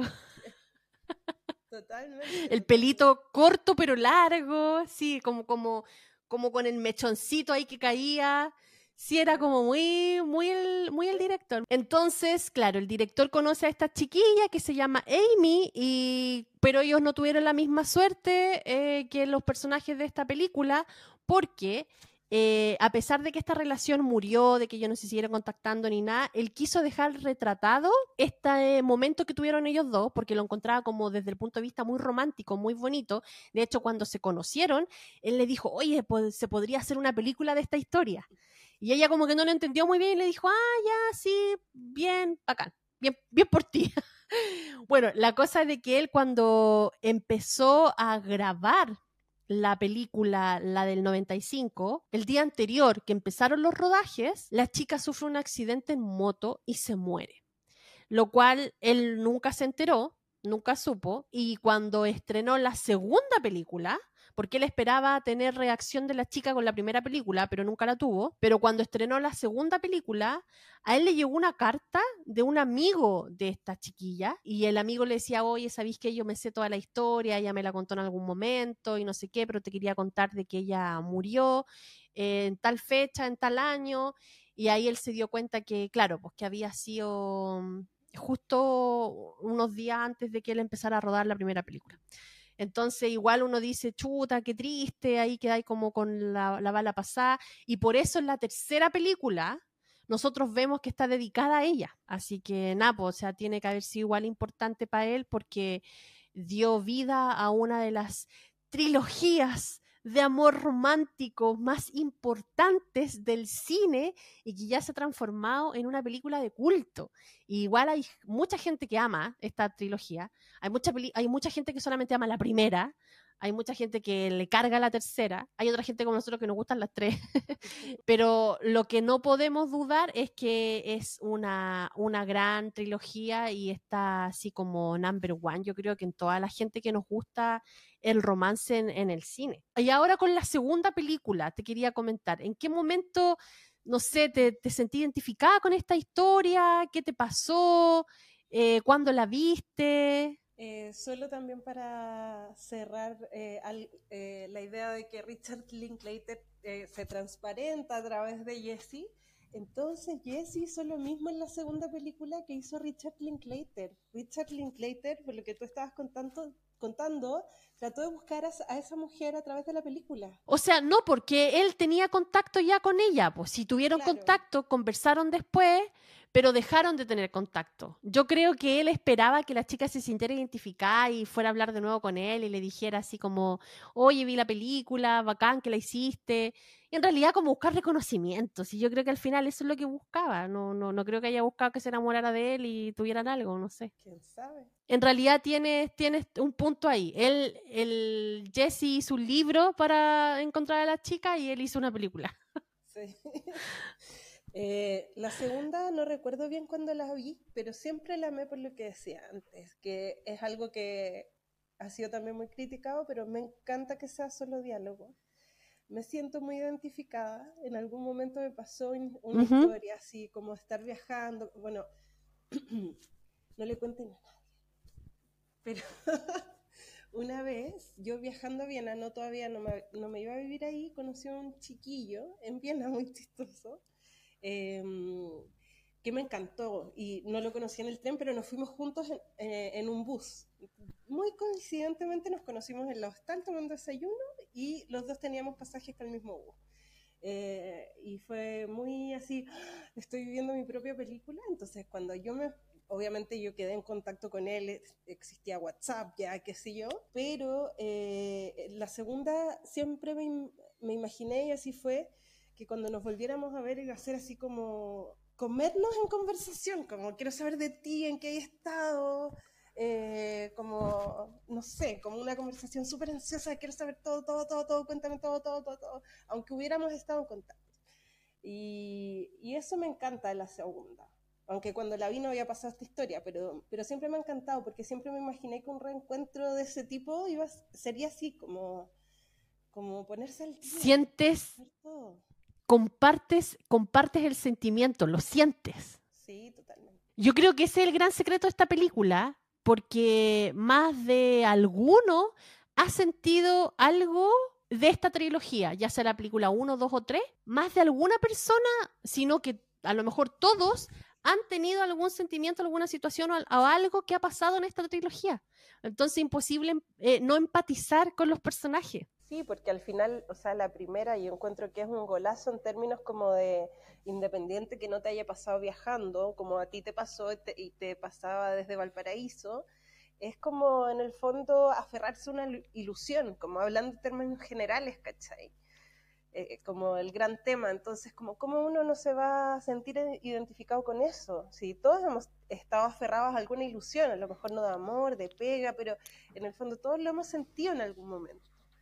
La segunda, no sé, yo creo que es como desarrollo, así como quiero saber, quiero saber, quiero saber, cuéntame, cuéntame, cuéntame, no sé. No, que me encanta el final, como decía antes, por, eh, porque para mí no fue obvio.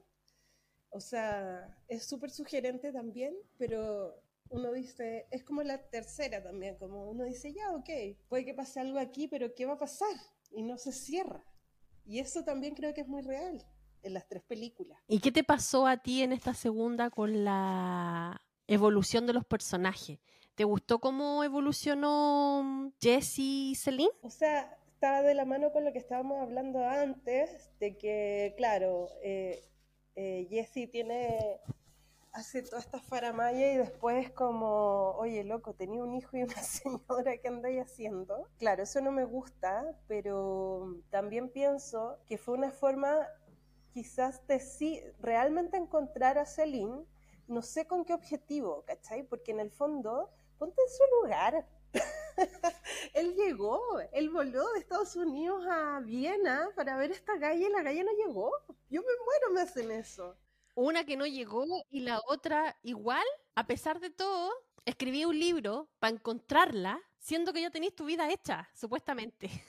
Pero yo, yo no sé cuándo escribió el libro. Él dijo que estaba escribiendo hace cinco años y según lo que yo recuerdo, el hijo tenía como cuatro. Entonces, no sé, no sé. O sea, creo que, claro, es irresponsable y no se puede negar eso. Pero de nuevo, también creo que es muy real. A mí lo que me encanta, yo creo, de esta trilogía es eso. Como lo real que se me hace. Por cómo se transmite el tiempo, los diálogos, no son como eh, no sé, una película que tiene pensada una escena que se acaba, esto es como mucho más continuo. Y también, no sé, como que vuelven a tocar los temas eh, que se tocan en las películas anteriores. De hecho, en la última, de nuevo, se hace un guiño, una conversación del inicio, porque la conversación del inicio, como yo les contaba, se da porque hay una pareja de austríacos probablemente eh, criticándose, parece que, ponte tú en el diario decía como no sé qué porcentaje de mujeres son alcohólicas, y el gallo le dice, tú eres alcohólica, y ella le dice, yo soy alcohólica porque tú no sé qué, y esa es la pelea que se da en el primero, aunque no la entendemos muy bien porque se da en alemán, y entiendo que eh, intencionalmente no se pusieron los subtítulos de esa. Y en esa conversación, o sea, cuando ellos como se conocen, hablan, y ella, acuerda, ayúdame aquí, eh, él le dice a ella o ella a él, como una frase así como, ¿sabías que las parejas al final, eh, después de tantos años, no se escuchan y la respuesta del otro es como, claro, porque hay que sobrevivir, si no, no sobrevivís, ¿cachai? Esa es la respuesta. Ella, ella le cuenta ese, ese dato a él. Claro, y después al final es un poco eso, no se estaban escuchando tampoco, o sea, nos damos cuenta que eso estaba pasando, ¿cachai? Entonces siento que toda esa como temas constantes que no, que no son, eh, y también lo que me gusta es que no se da de una manera obvia, así como, oye, mira, estamos como lo que yo te comenté, que era el que después de tanto tiempo las parejas no se escuchan. No es obvio, pero hay claro, una, no, al pasado. Entonces, como que siento que es muy real en ese sentido, en cómo se trata el tiempo y cómo, cómo se van tocando los temas. Eso me encanta de las tres y siento que la dos en ese sentido es súper súper mega hiper realista porque siento que te agarra más desde el tiempo, porque da una ilusión, o sea, una sensación como de tiempo en tiempo real. Yo, yo por mi parte, la segunda, como te digo y decía anteriormente, es donde a mí el Jesse se me empieza a caer.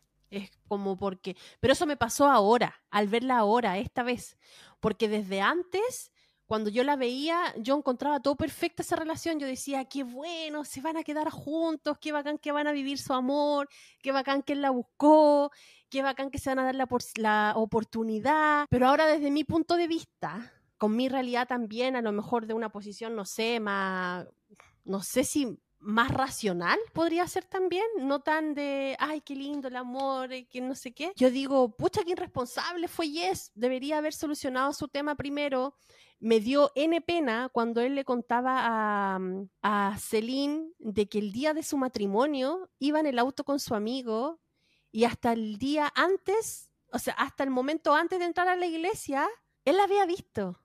Él aún se la imaginaba.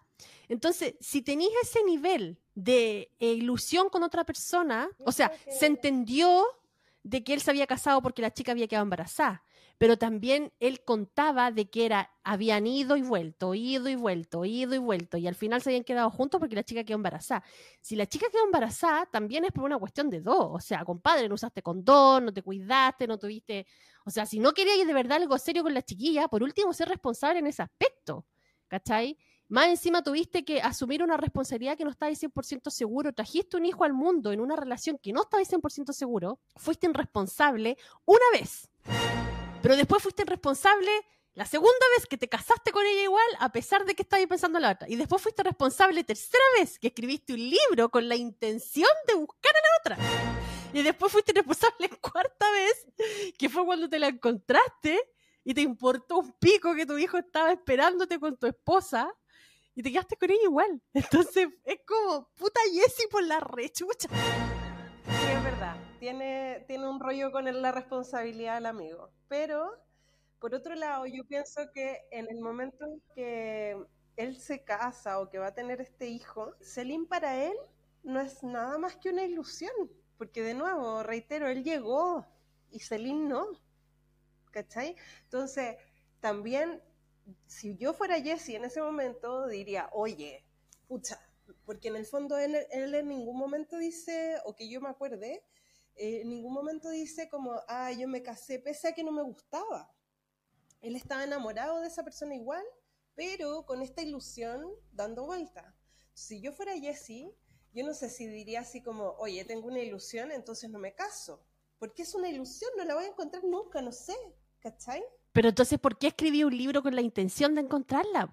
Pero partió antes. Pero concuerdo que tiene una responsabilidad y un rollo con eso, porque claro, después nos enteramos en la tercera que en el fondo dejó a su hijo y a su mujer, que quizá quién sabe cómo son los detalles.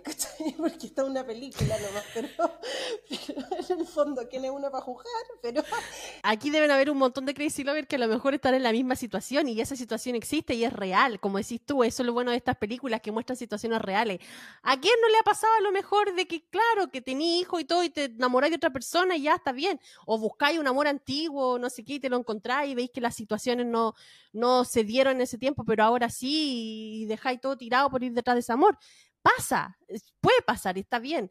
Pero no sé, si hay que ver así como con lupa, yo creo que me pongo súper crítica, así como con Jessie. Yo le digo, puta, arregla tu situación primero y después anda a calentarle la sopa a la otra loca. Pues no sé, ¿cachai? Después de esa confesión más encima que te hace, de que no había podido estar bien con otras parejas porque todo lo, lo, comparaba con esa ilusión de amor romántico que tenía, que había tenido con él. Entonces, mm. más responsabilidad aún yo como persona sentiría con esa otra persona, ¿cachai? Con esa relación y ese amor que, que, que, tendrían por mí. Pero en ese sentido yo encuentro que es responsable también como terminar una relación, si te das cuenta que no está ahí tu lugar, ¿cachai? O sea, obviamente cuando uno está en una relación hay un compromiso y es penca que se rompa ese, compromiso. Pero por otro lado, eh, uno no puede tapar el sol con un dedo. Si estás enamorado de otra loca que ya te encontraste, aunque sea por el libro, que fue mal planificado, digamos, como a destiempo, que te va a quedar ahí con la persona que no amas, no sé. Sí, pero yo, yo siento que igual Jesse estaba como predispuesto a separarse, siempre, porque él en la primera película cuando cuenta la historia de sus papás, que dicen que sus mm. papás se llevaban como el ajo, pero que igual seguían juntos como por él. Y él decía, pucha, a mí no me gustaría que mis papás siguieran juntos por mí, no sé qué, y como que, o estaban separados o algo así. Entonces, como que él también asumía que esa iba a ser su realidad, ¿cachai? Que al final se iba a terminar separando y cuestiones así. De hecho, no sé si en la segunda o la tercera, Celine le pregunta, así como que, oye, ¿cómo te veís tú, no sé, a esta edad? Y él decía, no, lo más probable es que separado, así como, como que lo tenía, eh, como viene en su, en su ADN también, que en algún momento se iba a separar, ¿cachai? Como que no estaba, no estaba bien. Pero entonces, si ya tenías asumido eso y ya tenéis toda esta responsabilidad, la cagaste, debería haber sido más práctico en la tercera igual, po, ¿cachai? Porque mm. después como de, no sé, 10 años, 13 años, dice, chuta, parece que la cagué. Cuando en la tercera dice, hoy no, parece que, la, la, embarré, así como de, sí, pues hermano, la embarraste. Y lo otro que me llamaba la atención es que en la tercera película, eh, Celine le dice, le dice, siempre que te despides de Hank, que al final era el hijo, peleas conmigo. Porque yo creo que en el fondo de su corazón él tenía rabia de que por culpa de Celine, él no estaba con su hijo. Mm. Bueno, y de hecho en algún momento también hablan que ellos como pareja vivieron en Nueva York como eh, más cerca, digamos, pero que cuando ella iba a tener a la gemela, deciden volverse a París porque era un embarazo de alto riesgo y obviamente iba a ser mucha pega, entonces ella lo quería vivir cerca de su mamá y en ese momento vuelven a Europa. Es heavy igual, yo creo que no debe ser fácil tomar una decisión así cuando estás enamorado de alguien, que yo no dudo que Jessie haya sentido amor por Celine, yo creo que sentía un amor profundo, un amor súper bonito, un amor puro, pero también bien inmaduro él en, en algunas decisiones. Como tú decías, en algún momento él se da cuenta tarde que está ausente de la vida del hijo, ¿cachai? Como a propósito de que el hijo se está yendo y justamente el hijo busca más a Celine para contarle sus cosas. Finalmente en el viaje que está haciendo de vuelta, eh, el hijo eh, le va avisando así a Celine como, oye, voy a Londres, oye, no sé qué, oye, voy a llegar.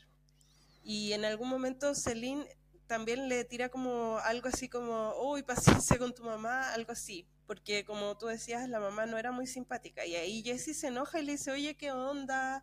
¿Cómo le podéis decir eso? Es un niño y la cuestión. Y ella le dice, se lo tiré de broma. Antes le había tirado otra broma y en el fondo con eso le bajo el, el perfil. Pero se nota que eso era como un nudo así heavy en la historia. Bueno, y la otra parte donde me, se me cayó Jessie también, pero yo creo que lo hacen de adrede como para demostrar así como hombres, ¿no? Em, es como la parte de la tercera película donde están como ellos conversando ahí de la vida y del próximo libro de Jessie. Y viene la chica joven, la que estaba ahí con ellos en la fiesta, y él como que la queda mirando así como medio coqueteando, o sea, no coqueteando, pero como joteándola, pues, ¿cachai?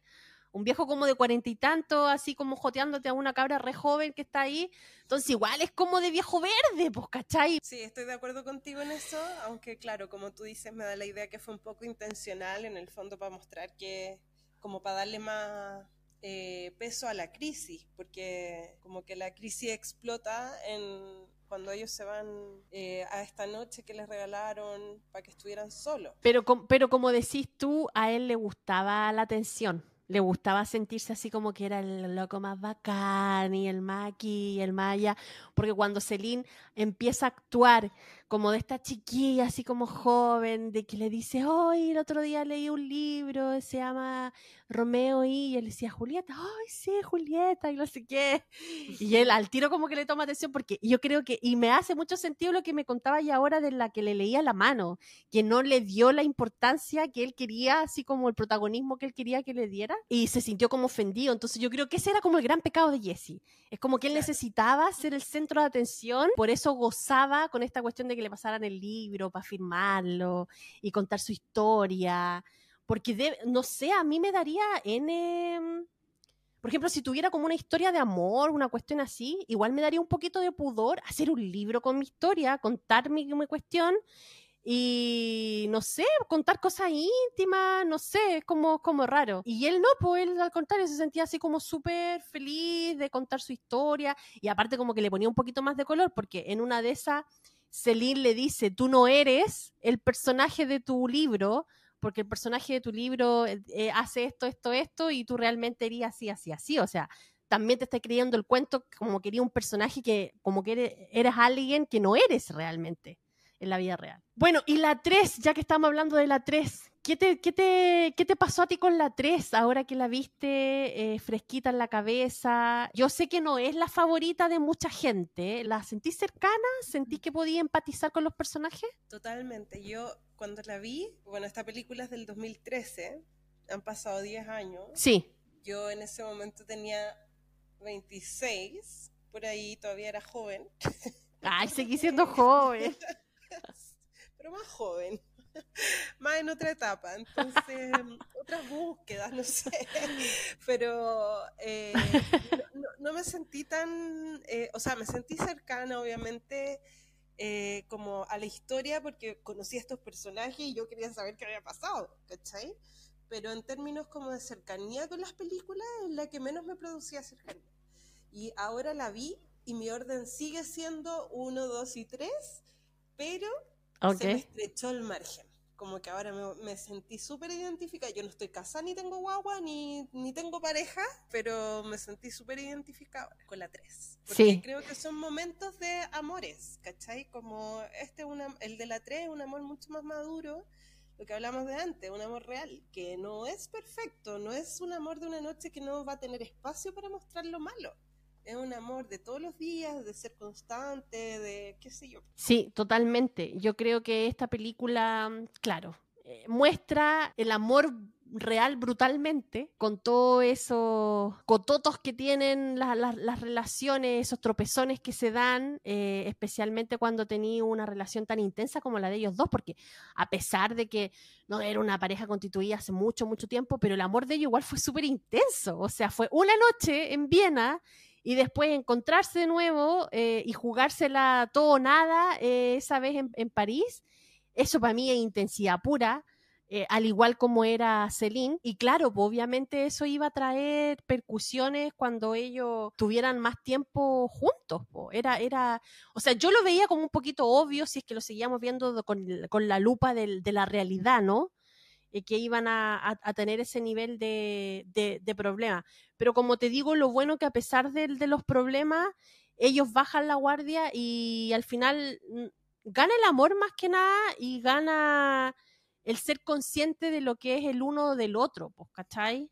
Esa es como al final la sensación que me, que me deja. Es como que tú cuando eres joven podís soñar y idealizar y porque tenéis tiempo, tenéis ganas, tenéis todo. Pero cuando ya estáis adulto en una relación y todo, hay poco margen como para soñar, para idealizar, encuentro yo. No sé si estaré en lo correcto o no. Sí, yo acotaría que siento que mm, ellos siempre tienen como un acto de fe, ¿cachai? Puede ser bueno, puede mm. ser malo, pero ah, en la última también pasa lo mismo, aunque sea un amor mucho más real o mucho más maduro, depende, no sé cómo cada uno le quiera llamar, pero, pero en el fondo igual se hace un acto de fe, como este jueguito de volver al principio y de que te estoy trayendo un nuevo viaje en el tiempo, en el fondo, está haciendo que Celine diga check-in en los próximos 20 años, ¿cachai? Y el otro se lo está proponiendo. Claro. En las películas hay como un acto de fe al amor, sin saber cómo es, ¿cachai? Es bonito, me gusta. Sí, es súper bonito. A mí, a mí me, me, pasa un poco que con la 3 me queda más que claro el tipo de persona que era Celine, porque con la 3 yo la veo a ella una mujer independiente, feminista, eh, con mentalidad libre, queriendo luchar por, por causa, con convicciones, intensa, me queda mucho más claro su, su, personalidad, pero siento que también esta relación con Jessie eh, le jugó en contra a ella en, en, cómo ser, cómo se proyectaba, en cómo era. Porque esta cuestión de ya ser mamá, de tener dos hijas, de hacerte cargo de ella, que en un momento se lo saca en cara a Jessie, como que la coarta un poco de, de, todo esto que ella proyectaba a lo mejor cuando fuera más grande, pues, ¿cachai? Cuando fuera más, más, más, adulta. Y siento que esa es su gran como pena, ¿cachai? Es como su gran reproche con ella misma. Así que por eso yo empaticé más con, con Celine en esta tercera y para mí las tres de verdad, yo sé que tú tenés claro que es 1, 2 y 3 en ese orden, pero para mí en, en, una etapa de mi vida fue la 1, en otra fue la 2, en otra fue la 3. Entonces al final las dejo como a las 3 en el mismo nivel. De verdad, no puedo elegir entre una la otra, es que no, no puedo. Si tuviera que... No, es que igual es perfecta. Porque yo te decía, ya, si tuviera que elegir entre la 1, la 2 y la 3, la que menos me gustaría es la 2 porque Jessie, pel, pelmazo. Pero... no lo supero, disculpa. Pero no, igual tiene ese romance rico que tiene que tener una película de, romance. Pues, entonces, más encima tiene París. Todo lo que tenga París, yo me encanta, amo. Así que, no, yo creo que las tres para mí están como en el, en el nivel igual. No, sería muy difícil para mí elegir cuál es mi favorita. Si viniera una cuarta, ¿cómo te la imaginas? ¿O cómo piensas que sigue la historia después de, de la última escena de la segunda? Oh, ¿sabéis qué? Yo creo que si viene una cuarta, capaz que nos digan que están separados y que son amigos. Pienso que a lo mejor podrían estar separados, pero sí tienen una muy buena relación ellos dos. Yo me la juego porque siguen juntos. Yo pienso que podrían estar juntos todavía. Justo por lo que hablamos mm. antes, que es como una relación que busca al menos hacerse cargo de un amor más real y menos idealizado. Quizás es un... Espero que sea un éxito. ya si eso no funciona, no sé.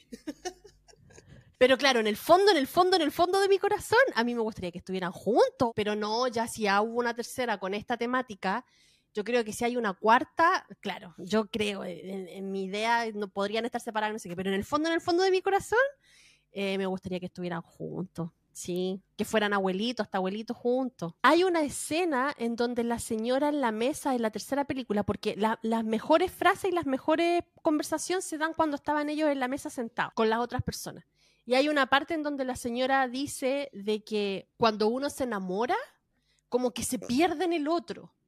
Y como que el secreto de una exitosa relación es que cada uno siga siendo cada uno y que respete al otro en su forma de ser y que, y que respete que el otro es una persona independiente, porque cuando las parejas se unen es como que, ay, somos parejas y, y, somos iguales y vamos para todos lados juntos y no sé qué. No, po. o sea, son dos personas distintas que decidieron unirse, con tener una familia y no sé qué, pero igual son dos personas distintas. Entonces, a lo mejor en una de esas, si hicieran una cuarta, iría por ahí a lo mejor, por cómo plantea la, esta señora en la relación. Yo creo que a ellos le quedó dando vuelta esa, esa idea y a lo mejor ellos la, la aplicarían no sé.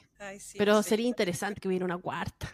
Sí, totalmente. Yo creo que sería así como ver cómo resolvieron esto que se plantea en la tercera, que lo que tú estabas hablando de que Celine eh, ve como, o sea, como que se ha convertido en otra persona, que yo ahí, desde mi no maternidad, me atrevo a decir con respeto a todas las madres, porque sé que es una pega heavy, que eso no le pasa solo a las madres, ¿cachai? ¿A quién no le ha pasado, mamá o no? Obviamente con los hijos tenéis que poner ciertas cosas como prioridad o cuando eras cuidadora de cualquier ser humano, siempre hay que privilegiar quizás otras cosas antes de uno. Eh, y en ese sentido yo creo que a todos nos ha pasado que nos sentimos como lo que tú decías, la pega, a quien cuido, eh, la casa y que no salís de esa rueda. ¿A quién nos ha pasado?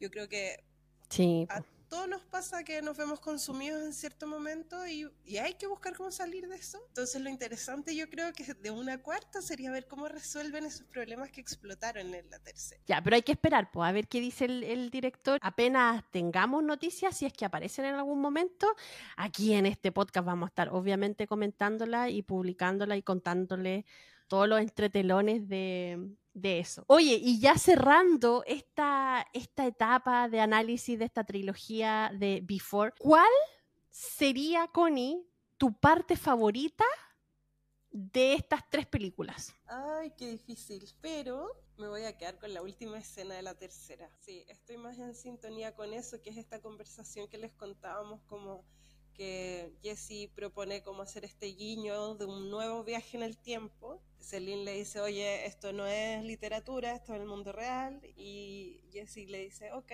amor real, esto es, ¿cachai? Como con defectos y virtudes. Yo creo que esa es mi parte. Sí. Al menos hoy estoy en más de esa frecuencia que, que quizás algún pedazo que me encanta la primera, porque además Viena y como vivía ahí me, me, me gusta más todavía ahora, pero, pero me quedo con esa. ¿Y la tuya? ¿Sabéis qué? No es que te copie, pero yo creo que sí. La mía también es esa. La mía también es esa, porque como te digo, ahora en esta etapa me siento más identificada con la 3 y creo que esa frase, de hecho me voy a hacer una polera con esa frase, de, creo que esa frase es definitiva, definitiva por lo menos en la etapa que yo estoy viviendo y que es como que más que ese amor idealizado de ensueño que nos planteaba la primera, es como esto amor real. Y el amor real es así, con problemas, con encuentros, desencuentros, con pelea, con reconciliación, ¿cachai? Bueno, entonces yo creo que me sospecho cuántos corazoncitos le va a poner a esta trilogía, pero quiero escucharte de todas maneras. ¿Cuánto corazoncito Connie le pone a, a estas tres películas? Es mi película favorita, con sus efectos y virtudes, amor real. muy bien, muy bien. No, yo también le pongo cinco. También le pongo cinco corazoncitos. No, no me atrevo a ponerle menos. Le pondría mucho más, porque de verdad es una de mis top five películas de romance favoritas. Y como te digo, me gustan las tres por igual. Aparte, tiene súper buena crítica. Está considerada película de culto. Hay mucha gente que igual no la entiende, que encuentra lenta, con mucho diálogo, especialmente la segunda, como que se aburren con tanta conversa. Pero a mí me gusta conversar con la gente, saber qué piensa caminar, tomarme un cafecito, hacer sobremesa, y esta película lo tiene todo. Entonces, como, ¿qué más todavía me, llama la atención y me, y me atrae? Así que nada, pues Crazy Lover, esto ha sido la trilogía Before, espero que la haya gustado y que vean las películas si es que aún no la han visto. Crazy Lover, ya estamos cerrando este episodio. Espero que les haya gustado mucho. Ojalá que hayan podido ver las películas antes. Bueno, si no las conozco, que lo dudo que no conozcan estas películas, ya las saben dónde buscarlo. Por nuestra parte, nosotros les recordamos que si nos quieren escribir o mandar un mensajito, tenemos activa todas nuestras redes sociales de Instagram como Crazy Stupid Podcast, tenemos TikTok también como Crazy Stupid Podcast, está nuestra página web crazystupidpodcast.com y nos puede escuchar en las plataformas de Apple Podcast, Google Podcast, Spotify y recuerde que en Spotify estamos en formato video podcast. Así que los dejamos invitados para dos semanas más. Vamos a estar comentando aquí otra película donde vamos a vivir, respirar y transpirar el amor. Así que nada, pues estén atentos. Aún no sé cuál va a ser la próxima película, pero como siempre les decimos, atentos a, a nuestras redes sociales porque ahí estamos informando todo, todo, todo, todo. Así que les mando un besito grande. Cuídense, que tengan una excelente semana. Y Connie, algunas palabras para nuestros Crazy Lovers al final. Que los que todavía no han visto la trilogía vayan y la vean. Es imperdible, lo van a pasar bien. Eh, se van a volver a ilusionar y desilusionar con el amor. Así que nada, eso. Gracias Connie por venir, por darte tiempo de grabar con nosotros. Te mando un besito grande, mucho gusto en conocerte y ojalá sigas escuchando este maravilloso podcast por mucho, mucho tiempo más. Te mando un besito, un abrazo a ti y a todos los Crazy Lovers que nos ven y nos escuchan. Bye bye. Si te gustó este podcast, recuerda seguirnos en Spotify, Apple Podcast y Google Podcast.